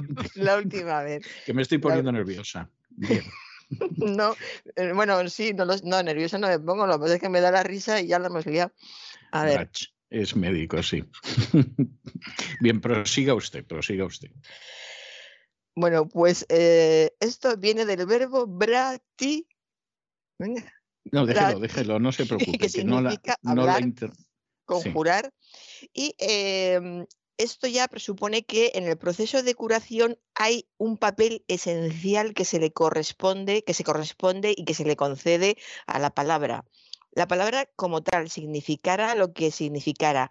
Y aquí viene una de estas reflexiones que se suceden a lo largo del libro. Y es que dado el número limitado de medicamentos que existían en la Edad Media, el papel de la palabra era mucho más relevante de lo que es ahora y era mucho más necesario hablar mucho. Y hablaban los médicos. Los médicos hablaban mucho, conocían algunos remedios contra las enfermedades, pero no perdían la oportunidad de dirigirse a la enfermedad de forma directa, hablaban directamente con la enfermedad, pronunciando frases rítmicas, aparentemente libres de significado, pero haciendo conjuros contra la enfermedad, intentando convencer a la enfermedad misma, hablando con ella, de que abandonara el cuerpo del paciente, porque en esta época la frontera entre el médico y el curandero era todavía muy, muy relativa. Y en esta época también dice el autor, hablaban los enfermos. Los enfermos eh, contaban a los médicos con todo, con todo detalle cómo era su enfermedad, cómo pasaban día tras día, y de esta manera el médico hacía que el enfermo fuera sacando su enfermedad al exterior que su enfermedad le fuera abandonando. Es que es todo modernísimo, porque esto eh, eh, lo sabemos bien los psicólogos, los psiquiatras, por supuesto, una manera de, echar fuera de ti lo que te, lo que te hace daño. Es, es, hablarlo. Y también hablaba. no, sabes, no sabes si es superstición o psicoanálisis. O sea, es de eso que te quedas. Eh, a ver cómo analizo yo esto, ¿no? Sí, entonces los parientes, que es otra cosa curioso, curiosa, los parientes también podían mostrar abiertamente sus temores, algo que ahora es, es imposible. Los familiares ahora hay que reconocer que se ponen pesados y los médicos procuran quitárselos de encima porque muchas veces quieren preguntas concretas y están en su derecho y otras veces buscan eh, lo que hacían estos familiares que iban a ver a este, a este curandero, hablarle, contarle, es decir, de explicarle cómo se sienten ellos y los temores que tienen sobre que esa enfermedad fuera eh, incurable. Una pregunta que es difícil de hacer en estos tiempos, preguntarle a un médico, doctor, ¿se va a morir mi fulanito o mi menganito? Nadie se atreve a hacer una pregunta así de directa porque además ningún médico se atreve a contestarla en esos mismos eh, términos. Pero eh, y es otro punto que me encanta del libro, hay puntos de ironía repartidos por todo el libro. Abre paréntesis el autor y dice, la Edad Media no era una época para sentimentalismos. Cierra Lo cual es totalmente cierto. Claro y continúa y quejarse de que era difícil estar con, con, el enfermo era completamente normal porque eso también les ayudaba a sentirse mejor. Si tú le puedes decir a alguien, especialmente a un médico, qué difícil es atenderle, qué cansada estoy de cuidarle, eh, qué, qué insoportable es llevar esto, también te vas a sentir mejor y de paso vas a poder seguir cuidando mejor a la, a la persona enferma. Y curiosamente, eh, la particularidad del protagonista del que, del que vamos a hablar es que él hablaba muy poco porque recordaba unas palabras de Arsenio el Grande, San Arsenio el Grande, que dicen muchas veces lamenté las palabras que mis labios pronunciaron, pero nunca lamenté mi silencio. Esta es una frase muy repetida en todo el mundo eh, de una manera, más o menos, los términos más o menos mm, iguales. Y eh, a veces les decía cosas a los enfermos como, el cuerpo tuyo aún te servirá, que es un poco ambiguo, pero al mismo tiempo es positivo. Si un enfermo dice el cuerpo tuyo, o escucha, el cuerpo tuyo aún te servirá, eh, lo que está diciendo es que voy a seguir estando en este cuerpo, luego voy a estar voy a estar vivo. Y otras veces con la mayor sinceridad del mundo, porque como ya he dicho, estamos en la Edad Media y sentimental es lo justo, pues el cuerpo tuyo no te servirá más ya, disponte a abandonarlo y has de saber que esta envoltura que tú tienes es imperfecta. Entonces te vas al otro mundo sabiendo que para qué vas a seguir en un cuerpo que te ha tocado, pues está muy mal, eh, mal hecho, es imperfecto, te va a dar disgustos, casi es mejor que te mueras. Es una mezcla, estos son los visto, Visto así, visto así, algo de verdad. es solo para que se hagan una idea las personas que nos escuchan de, de esta mezcla de mentalidad diferente, de crudeza, de ironía, de un humor muy, muy especial, de cómo se conecta con sentimientos que tenemos ahora, aunque los tratemos con muchos más circunloquios. Es decir, que eh, esto, que son los prolegómenos, prolegómenos, nos da ya idea de, lo especial que es este libro. El caso es que este curandero, por supuesto, tenía una enorme fama, recibía a muchísimos eh, pacientes y eh, a veces lo único que hacía era poner la mano en la frente del enfermo, simplemente le tocaba la, herida y se curaban. Se, curaban o, porque tenía el poder de dejarles la palabra y la palabra eh, expresada por los propios enfermos les curaba, o porque este médico, este curandero, poseía el elixir de la inmortalidad, que era lo que pensaban la mayoría de campesinos y no campesinos, porque iba gente de toda condición, cuando trataban con él. En, algunos, mm, casos, en algunos casos era era, era, imposible eh, curarlos. Y entonces eh, siempre había un consuelo, pero no había, no había medias cintas, no había envolturas para, para dulcificar. El mensaje eh, siempre iba en la línea de tenías un cuerpo que funcionaba mal, ¿para qué querías seguir viviendo mal? Si tu cuerpo no se iba a arreglar. Entonces, eh, nos suena brusco, pero en, esta época en que la muerte era mucho más cercana cotidianamente que, ahora, pues, antes. era, sí, era, era una llamada al raciocinio y una especie de, consuelo. Y e, esto es solo el, el prolegómeno para hacernos idea de lo curioso que es este, este libro.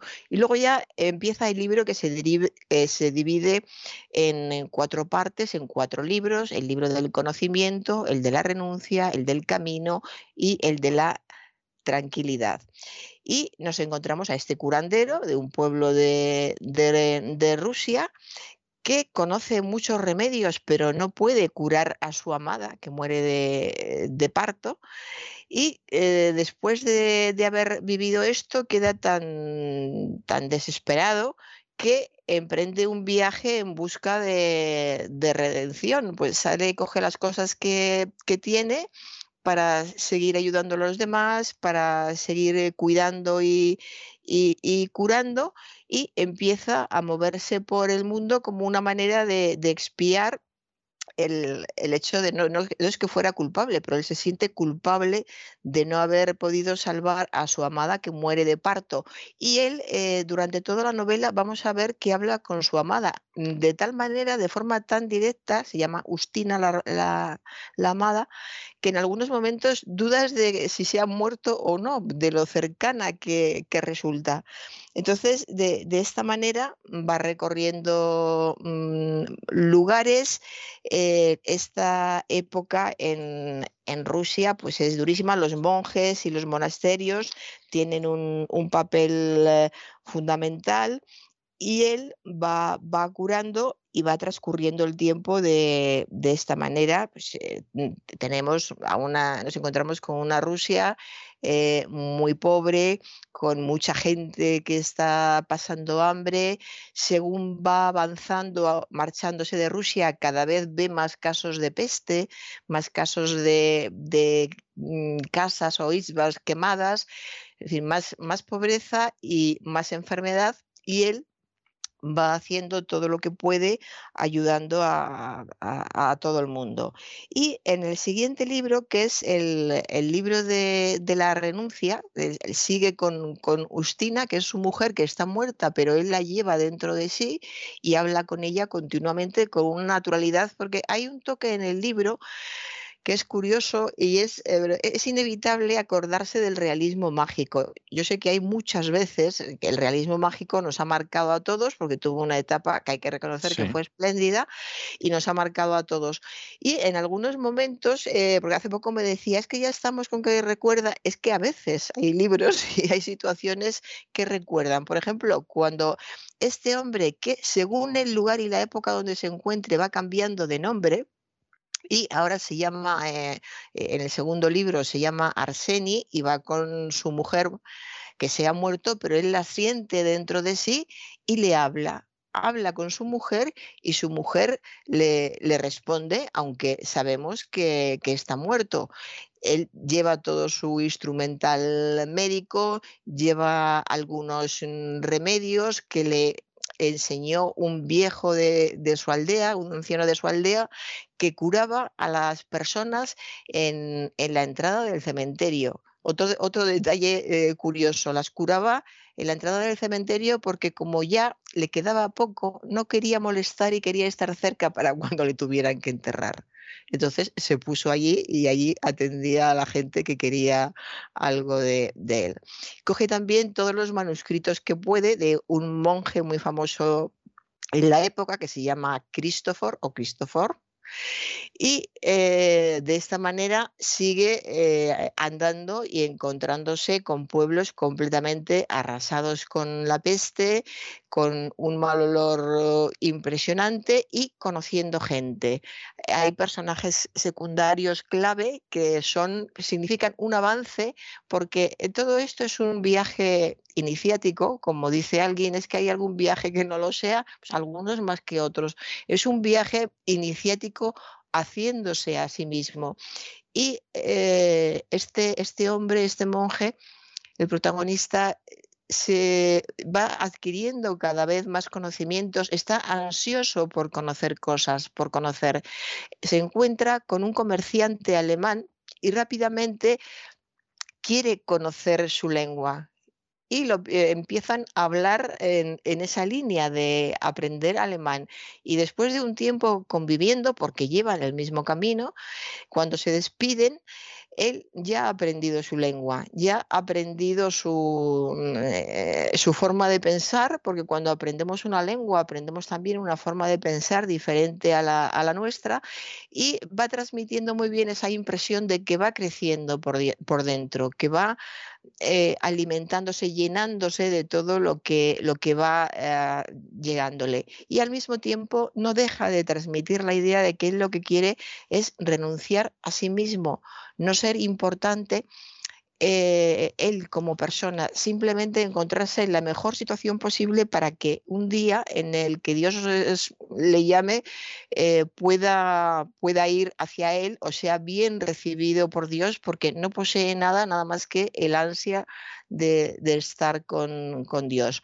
De modo que eh, va en, esta línea continua, continuamente y en muchos casos el tema de la palabra sigue siendo fundamental. Eh, hay un momento en el que se encuentra con, un enfermo y, le dice abiertamente al enfermo que no puede curarle, que tiene una enfermedad eh, muy difícil, muy rara, que no sabe cómo hacerlo y que no puede, no, no tiene medios ni métodos para, para curarle. Es consciente de eso y pasa con él eh, uno o dos días hablando sin dejar de, hablarle. Y según va hablando con él, eh, van pasando las horas y a los dos días empieza a mejorar. Y cuando ya por fin se despide, el, eh, el enfermo se ha curado. Es decir, que ha mejorado sin necesidad mm, eh, de, ningún otro método, sin hierbas, eh, sin mejunjes, se ha curado hablando con él.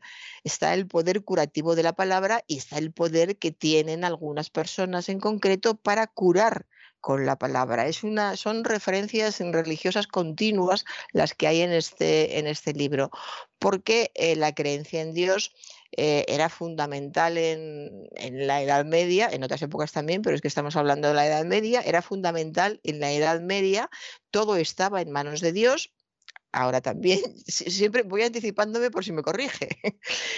Entonces había. No, yo la, dejo hablar, la dejo hablar, no se preocupe. Vale, vale ya veo que bien pues eh, él va en esa línea de querer ayudar, querer que la gente se salve primero en la tierra, que se sanen y si, y si no es posible que estén en buenas condiciones para, para llegar cerca de Dios. Y él es muy consciente que él tiene que mejorar, tiene que, tiene que, renunciar a todo lo que hay dentro de él que le hace ser peor persona, eh, su supuesto egoísmo, que no se ve en, ningún momento, sus mm, pretendidas pasiones, que tampoco se ven, porque desde el principio la impresión que tenemos es que ese hombre es especial y ese hombre está señalado por la mano de Dios desde que aparece en, la historia. Y esté donde esté, a través de las épocas, a través de Europa, en un país o en otro, siempre va a ser de esta manera. De modo que continúa su camino, sale de Rusia, cruza Alemania, una Alemania, pues aparte de Alemania, una Alemania que está igualmente eh, arrasada por, por, la peste y donde encuentra también situaciones eh, terribles y pasa a Italia. En Italia, porque él va cambiando de nombre según el país en el que, en el que se encuentra. Eh, no dice claramente que sea porque allí le llaman de esa manera, se le empieza a llamar de otra manera en la novela y en Italia se le llama Arseni, eh, no, en Italia se le llama Ambroyo, ha sido en, antes donde se le llamaba Arseni, en Alemania. En, en Italia, Ambroyo que sí es más lógico porque es un nombre italiano. En Italia conoce eh, a un vinicultor, hay luego muchos personajes sueltos que tienen un encanto muy especial. Eh, hay un vinicultor en, en Módena, que tiene un hijo que tiene visiones, el hijo del vinicultor, el padre quiere como todos los padres que se quede cuidando los viñedos y el chico tiene visiones y lo que quiere es, viajar y marcharse porque él ha soñado todavía, em, estamos en 1490-92 no, no ha llegado el 92, pero él tiene visiones y eh, sabe, por ejemplo, predecir las tormentas, predice la guerra de 1494 en el Piamonte, que la guerra que hubo entre italianos y franceses, se aprende mucha historia también con este libro, y eh, él también predice el descubrimiento de América en 1492. Y cuando tiene este sueño, y se lo cuenta al padre, al padre eh, estos momentos graciosos que tiene el libro no le importa en absoluto, porque si no, tenía importancia para sus vinos, pues, bueno, e, es, eso cuando se descubre América nuestros vinos van a ir mejor, nos los van a comprar y tal. Y claro, el chaval es que no lo sabe, ¿cómo va a saber si en esas tierras tan lejanas eh, van a cultivar vinos como ellos o si van a poder llevar sus vinos a venderlos allí? el padre es un hombre realista que no hace ningún caso de lo que sueña el, el hijo. Y tengo, tengo que decirle que además eso es bastante real. ¿eh? Sí, sí. O sea, habían pasado décadas del descubrimiento de América y a muchísimos europeos les importaba un pimiento lo que había pasado. Eh, es decir, era algo lejano hasta que empezó a llegar el oro en cantidades importantes. Lo del descubrimiento de América no le importaba absolutamente a nadie. ¿eh? O sea, eso, eso es muy real. ¿eh? Sí, además, en primer lugar no lo creyeron, lo empezaron a creer cuando llegaron los indios con el oro los indígenas con el oro. Y entonces les, em, les, empezó a importar por, por el oro, efectivamente. Por el oro, efectivamente. sí. Y eh, pues hay detalles muy, eh, muy enternecedores porque el, el niño tuvo una, una, visión que le emocionó mucho. En la, que, en la que veía, en su visión, veía el resplandor que desprendían las tres carabelas de, de Colón. Claro, el niño después de esa visión se sintió totalmente transportado de emoción, pues es una imagen muy, muy bonita, claro. Imaginarte tres carabelas. Es. Este niño se supone que no había visto una carabela en su vida. Vivía cerca de. Pues, vivía en Módena. Nunca había visto una carabela y sueña con tres carabelas eh, eh, que, que, desprendían el, el resplandor del sol. De modo que era un chaval muy especial que consiguió irse a estudiar a la Universidad de, de Florencia allí logró, eh, pues conoció, conoció a gente, estamos ya en 1492, ya se ha descubierto América y en esta época Ambroyo, que es el, el protagonista en esta parte de, de, la historia, conoce a Américo Vespucio, Nada menos que, o sea, que por aquí, como mm, puede usted ver, hay personajes interesantes por, mm, por todas partes. en ese sentido también el libro es una, una delicia. Pues eh, conoce a Américo Vespucio, empieza a atar cabos, el mismo año que pasa, que pasa esto, en 1492, eh, al mismo tiempo eh, se, descubre un nuevo, un nuevo continente. Mm, yo conozco Américo Vespucio Mm, y, al mismo tiempo hay un, autor, que no recuerdo ahora el, nombre, que, se, que surge, es que se cita al principio del, libro. Y todos tienen una fecha común, el 1492. Entonces, el chaval, guiándose por esto, y como todo remitía a estos dos casos, más luego el ruso, decide que se quiere marchar a, a Rusia. Es muy curioso cuando el padre le dice, pero ¿cómo vas a irte a Rusia si, si eso está en el límite del espacio eh, habitado, le dice el padre, pero si eso está en el límite del espacio habitado, era como decirle, está en el fin del mundo. Y el chaval le responde, en el límite del espacio tal vez aprenda algo sobre el límite del tiempo hay unas, unas respuestas y unas mentes muy inteligentes y muy, y muy curiosas. Y eh, hay en un momento, este, este personaje es una pena que luego se, se pierda un poco porque es muy interesante este, este joven. Eh, abandona a Florencia y, dice que bueno que abandona Florencia y la verdad es que lo, lamenta porque en esos años se encontraban allí muchas personas muy valiosas en esos años en Florencia fue una época realmente increíble para todo el mundo en Florencia estaban Botticelli Leonardo Rafael Miguel Ángel, cuyo papel en la historia de, la cultura ya entonces estaba muy claro. Y como dice este, este chaval, ya estaba muy claro para, para, él entonces que todos ellos iban a ser muy importantes y los admiraba a, todos. Pero eh, a él le interesaba mucho el tema del fin del mundo. Se acercaba a estas personas que tanto sabían y que eran grandes artistas y les preguntaba por el tema. Y se sentía muy desazonado y, muy frustrado cuando decía, ¿saben tanto y no saben nada sobre el fin del mundo?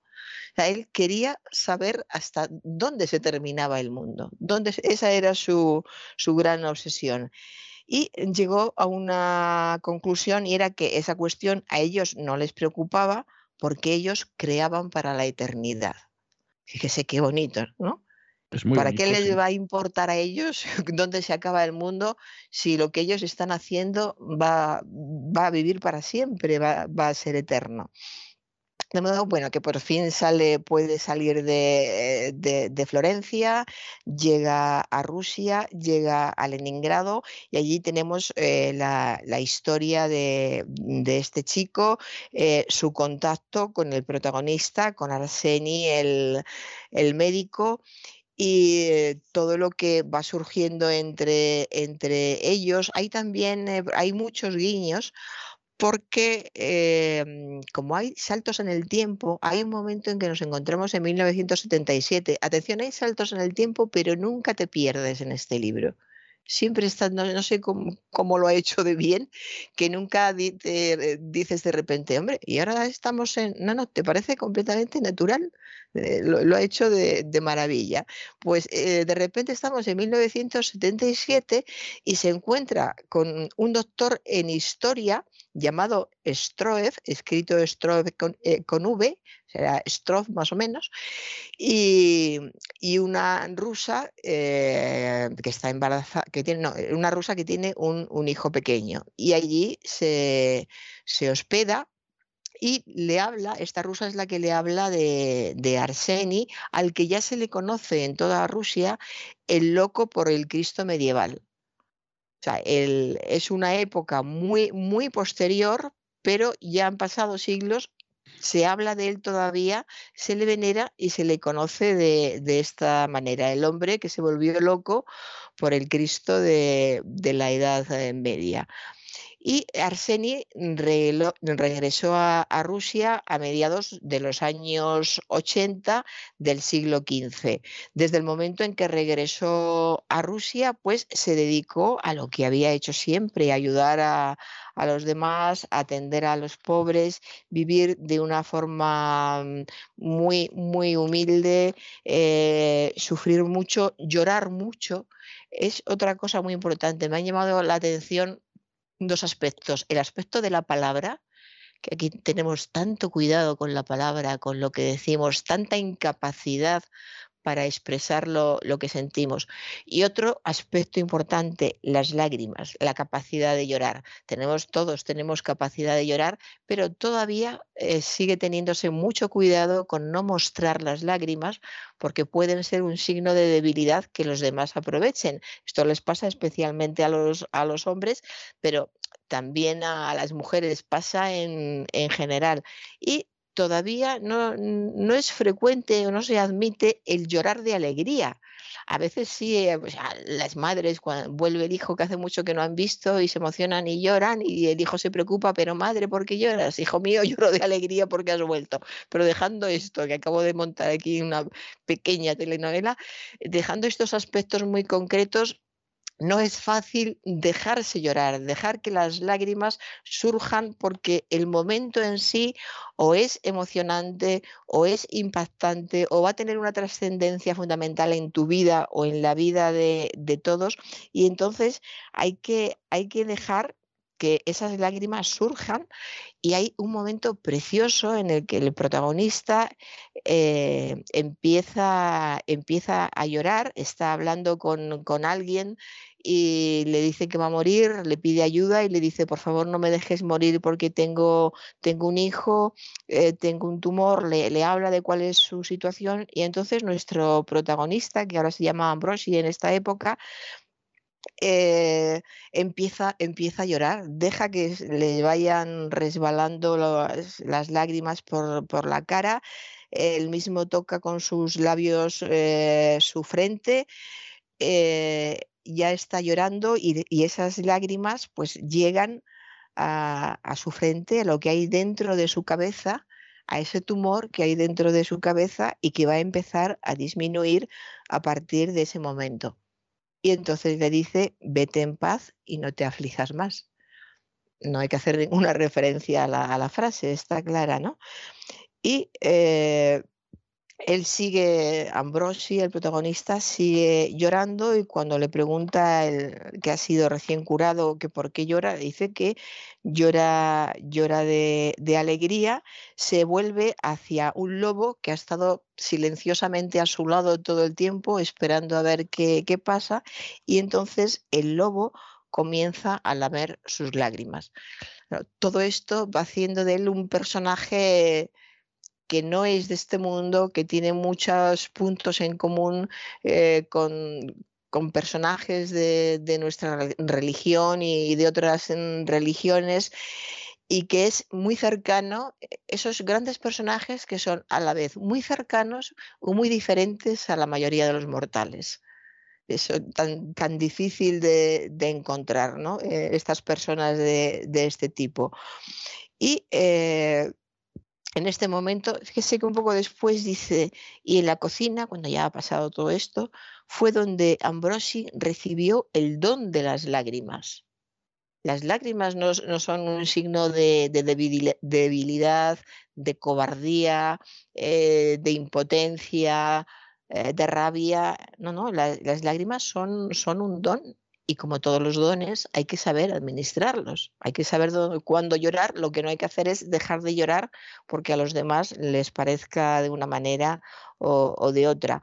Y eh, cada vez que surge algo de este tipo, no sé para qué, pues ahora va a estar un tiempo, un rato, unas páginas hablando de, de, las lágrimas, las lágrimas que son de tristeza, las lágrimas de los que nunca han amado, las lágrimas de los que nunca han sido eh, amados, las lágrimas de, de, aquellos que quieren amar pero en realidad hacen sufrir a otras personas, las lágrimas que purifican el, el alma y la apaciguan, que son las que llora las que llora Ambrosi, sienta que, siente que su alma se va apaciguando según va llorando y siente cómo llega la paz y con la paz llega la, la esperanza.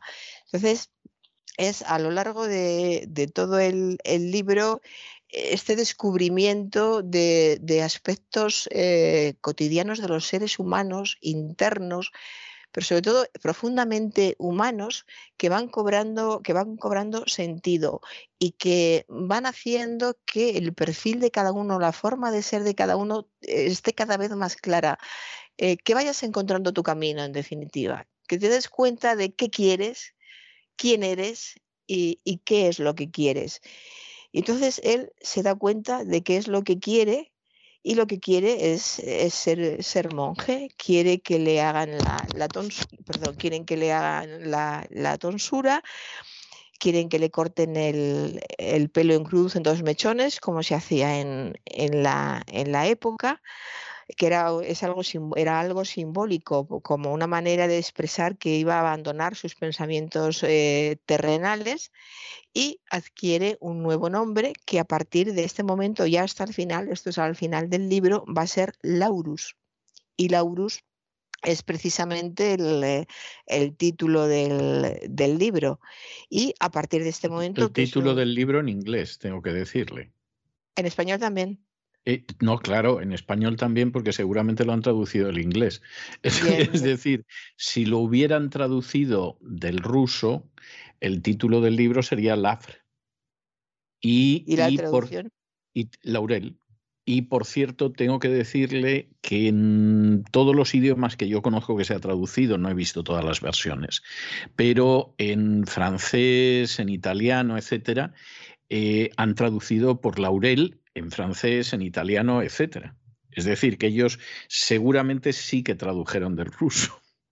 Sí. Ah, fíjese que estoy leyendo ahora más abajo, perdone, que dice, Laurus es un bonito nombre porque la planta que también lleva el mismo nombre es curativa y además, al ser de hoja perenne, anuncia la vida eterna. Claro, si lo hubieran Está bien traducido... porque lo hubieran traducido. Si ponen laurel en la portada hubiera sido raro, la verdad. En España, cuando que el laurel es una planta tan cotidiana, ¿no? Bueno, puede ser raro, pero en cualquiera de los casos hubieran traducido el título del libro. ¿eh? que es, además, insisto, como lo han traducido en, en, otros idiomas. Es decir, en otros idiomas han traducido laurel. El título del libro es. Mejor en otros idiomas, laurel no tiene las connotaciones tan culinarias yo, que tiene aquí. Yo, yo mm, tengo la sensación de que tanto en Francia como en Italia el laurel se utiliza igual. Si me hubiera dicho usted Gran Bretaña, que como usted sabe yo sustento la teoría de que no la han invadido nunca porque no hay ejército invasor que aguante la dieta inglesa, o si me hubiera mm. dicho Estados Unidos, pues yo lo creería, ¿no? Pero, pero no, yo, yo creo que el libro lo han traducido al inglés y, y por lo que usted me va diciendo, que me va dando los nombres del autor, de los personajes, etcétera, etcétera, yo tengo la sensación de que es un libro que no han traducido del ruso, sino del inglés. Por ejemplo, le voy a poner un par de ejemplos. Aparte de que el autor, si lo hubieran traducido del ruso, se llamaría Yevgeny, en vez de Evgeny, por ejemplo, eh, el personaje de Cristófor nunca sería Cristófor, sería Cristófor. Es decir, eh, me ha ido dando usted una serie de, de nombres eh, mientras iba relatando también, el también libro. es la pronunciación mía. Este eh, lo escriben con X, mm, bueno, X mayúscula, es que es la, la inicial, claro. X mayúscula H eh, y a continuación R y E, ya Cristófor todo. Sí, no. O sea que puede ser también cuestión de No, eso, eso, es- no, no, es inglés. Es inglés. Esa es la transcripción que hacen los ingleses de la J rusa, la J, porque ellos no tienen J, pero nosotros sí. Eh, Vamos a ver, quiero decir, esto es fácil de identificar. Por ejemplo, le voy a poner un ejemplo que además lo habrá visto usted muchas veces. Es escribir Tchaikovsky con una T delante. ¿eh? Eso lo hemos visto muchas veces. Sí. ¿A qué se debía? Porque esa T no existe en ruso. ¿A qué se debía? Pues muy sencillo, a que eran libros que se traducían del francés y en francés la che se lee sh y sin embargo para pronunciar la che colocan una T delante. Y entonces el francés que ve la T y luego la che pronuncia Tchaikovsky. Y el español que no sabía ruso y estaba traduciendo el francés, pues colocaba la T pensando que estaría en ruso, pero en ruso no estaba. Es más, nosotros podemos escribir tranquilamente Tchaikovsky con una H. ¿eh? Entonces, en, cuando tú ves, por ejemplo, un libro que se ha escrito originalmente en ruso y ves la forma en que se transcriben los nombres, etcétera, etcétera, etcétera, inmediatamente sabes si ese libro lo han traducido del francés, del alemán o del inglés. Por ejemplo, hay muchos libros de los años 40, 50 eh, de autores rusos que se publicaron en España y se tradujeron del alemán con absoluta certeza. ¿Por qué? Pues hombre, porque las transcripciones que aparecen de los sonidos rusos son las típicas transcripciones para un alemán, pero que no tienen ningún sentido en español. Por ejemplo, le voy a poner otro ejemplo muy claro. Eh, hay un lugar en Rusia donde combatió la división azul, que es el Valhov. ¿eh? Bueno, pues esto en multitud de libros de los años 40 y 50 aparece como el Volchov y encima con W que no existe en ruso. ¿Por qué aparece con W y con una CH, con una H? Pues porque en alemán eso se lee Volhov, pero no en español. Entonces ya sabes perfectamente que lo han tomado de un texto alemán. ¿eh? Cosa lógica en la gente que estuvo en la División Azul, dicho sea de paso, que supongo que los mapas se los darían con los nombres transcritos al alemán y, y todo lo demás. Entonces, lo que usted me iba contando a mí me hace pensar que el libro lo han traducido del inglés. Y claro, al final le han puesto el título que tiene el libro en inglés. Eh, la traducción en inglés, porque efectivamente, como usted muy bien dice, el laurel aquí en Estados Unidos, salvo en algún restaurante italiano, seguramente no será una cosa que conozcan mucho. Y entonces, bueno, pues le pusieron ese título que además suena, suena bien, suena medieval, etcétera, etcétera. Pero en el resto de los países, por ejemplo en Francia, que se traduce muchísimo, muchísimo a los autores rusos y además se los traduce, los traducen muy bien pues claro, ahí pusieron de título Laurel y San se acabó. ¿no?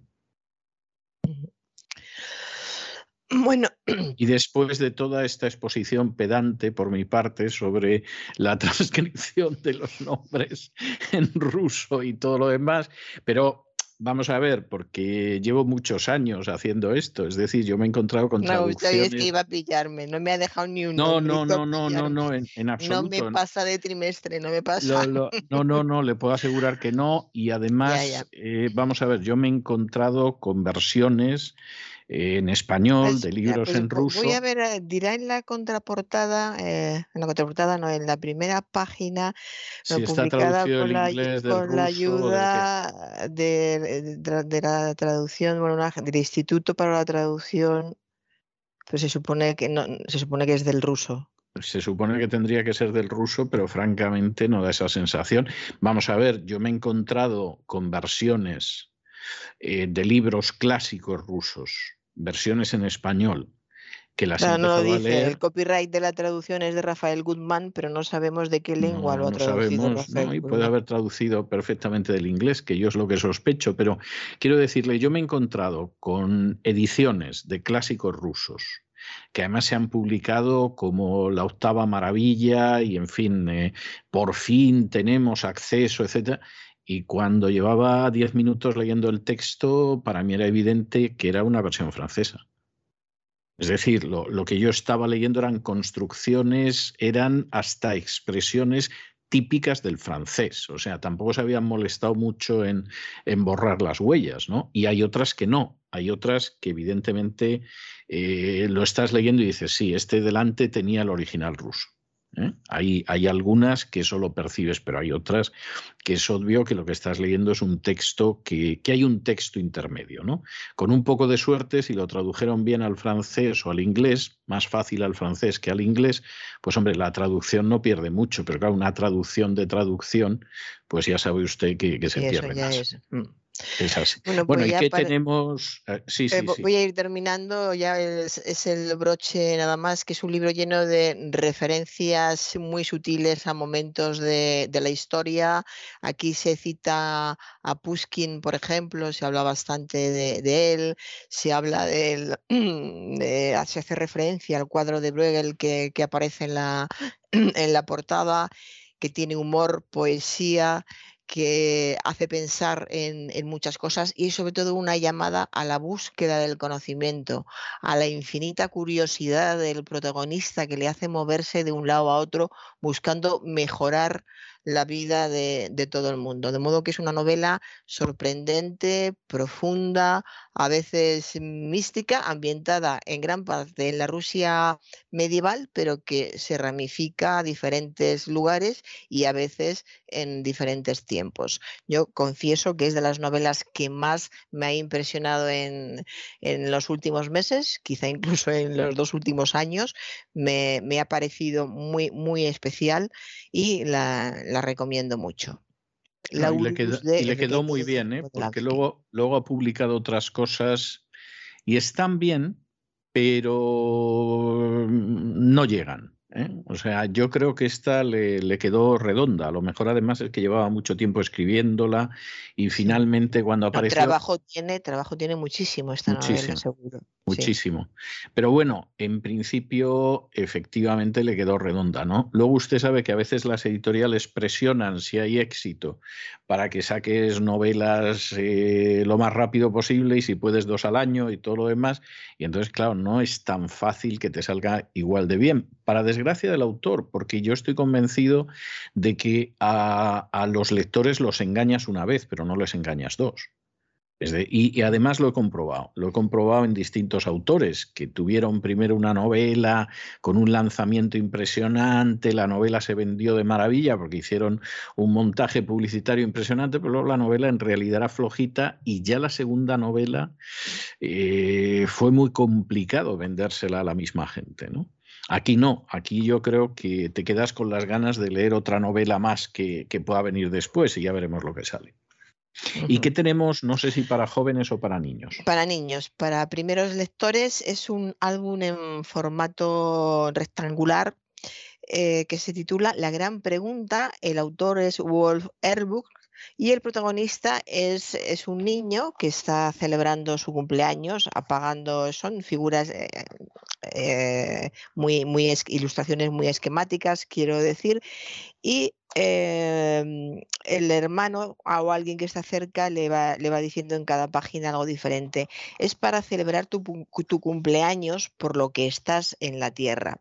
El libro se titula La gran pregunta. Nunca vamos a ver al niño protagonista, que sí aparece en la portada y en todas las páginas, eh, hacer la pregunta pero la gran pregunta se va repitiendo a lo largo de, cada página pues, em, ¿para qué estoy yo aquí? ¿Para que celebres tu cumpleaños mientras apaga las velas?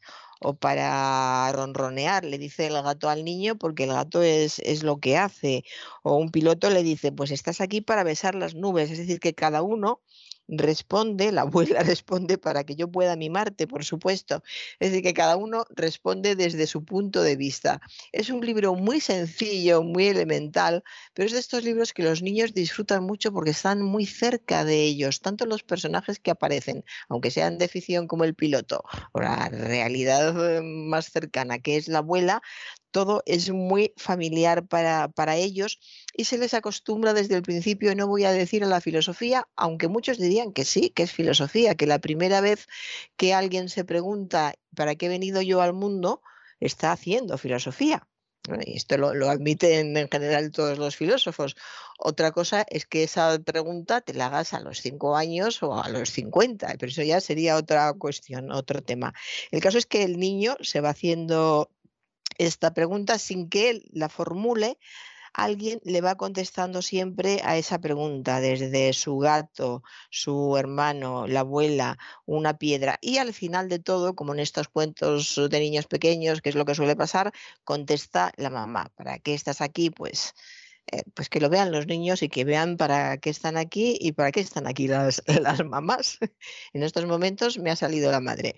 Y el niño pues va, va a pensar y, va a llegar un, momento que es muy habitual en este tipo de, cuentos, como los niños son muy nerviosos y muy rápidos, muy ágiles a la hora de, percibir imágenes y de darles contenido, va a empezar a responder, eh, esto lo, lo, he vivido, desde, desde la primera vez que se hace la pregunta, el niño va a ir respondiendo para que está, que muchas veces no va a tener que ver absolutamente nada ni con ninguna imagen ni con ninguna pregunta que aparece en el libro, pero los niños que, que, están, eh, tienen muy claro, pues estoy aquí para ir al colegio, si les gusta mucho estar en el colegio, o estoy aquí para ver la televisión, porque hay muchos que, pues sí, están aquí para, para ver la televisión, y hay muchos que dicen directamente para que mamá me bañe, o que para papá me lleve al zoo, etcétera. O sea que es también una manera de hacer que los los niños expresen de forma eh, autónoma porque les sale espontáneamente el decir qué es lo que más les gusta, qué es lo,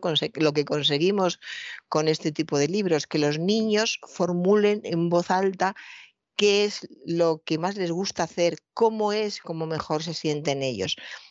De modo que es un libro que les va a gustar mucho, tanto a los niños de alrededor de cinco años como, como a los adultos. Son unos dibujos muy sencillos, muy limpios, con muy pocos trazos. Y, siempre que este tipo de dibujos es así de pocos trazos, al mismo tiempo tiene que ganar en expresividad para que comuniquen mucho.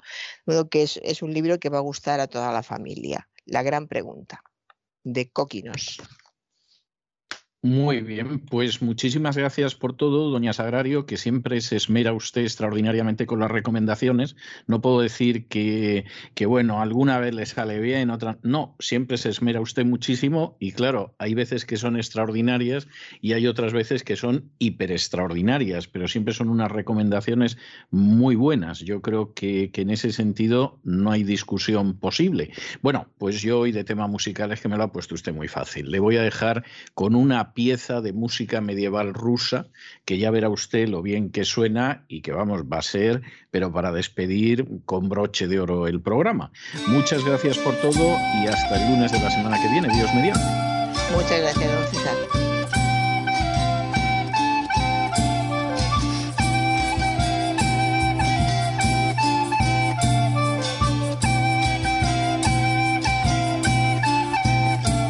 Y con estos compases de esta, de esta música medieval rusa hemos llegado al final de nuestra singladura de hoy del programa La Voz. Esperamos que lo hayan pasado bien, que se hayan entretenido, que incluso hayan aprendido una o dos cosillas útiles y los emplazamos para mañana, Dios mediante, en el mismo lugar y a la misma hora. Y como siempre, nos despedimos con una despedida sureña. God bless you. Que Dios los bendiga.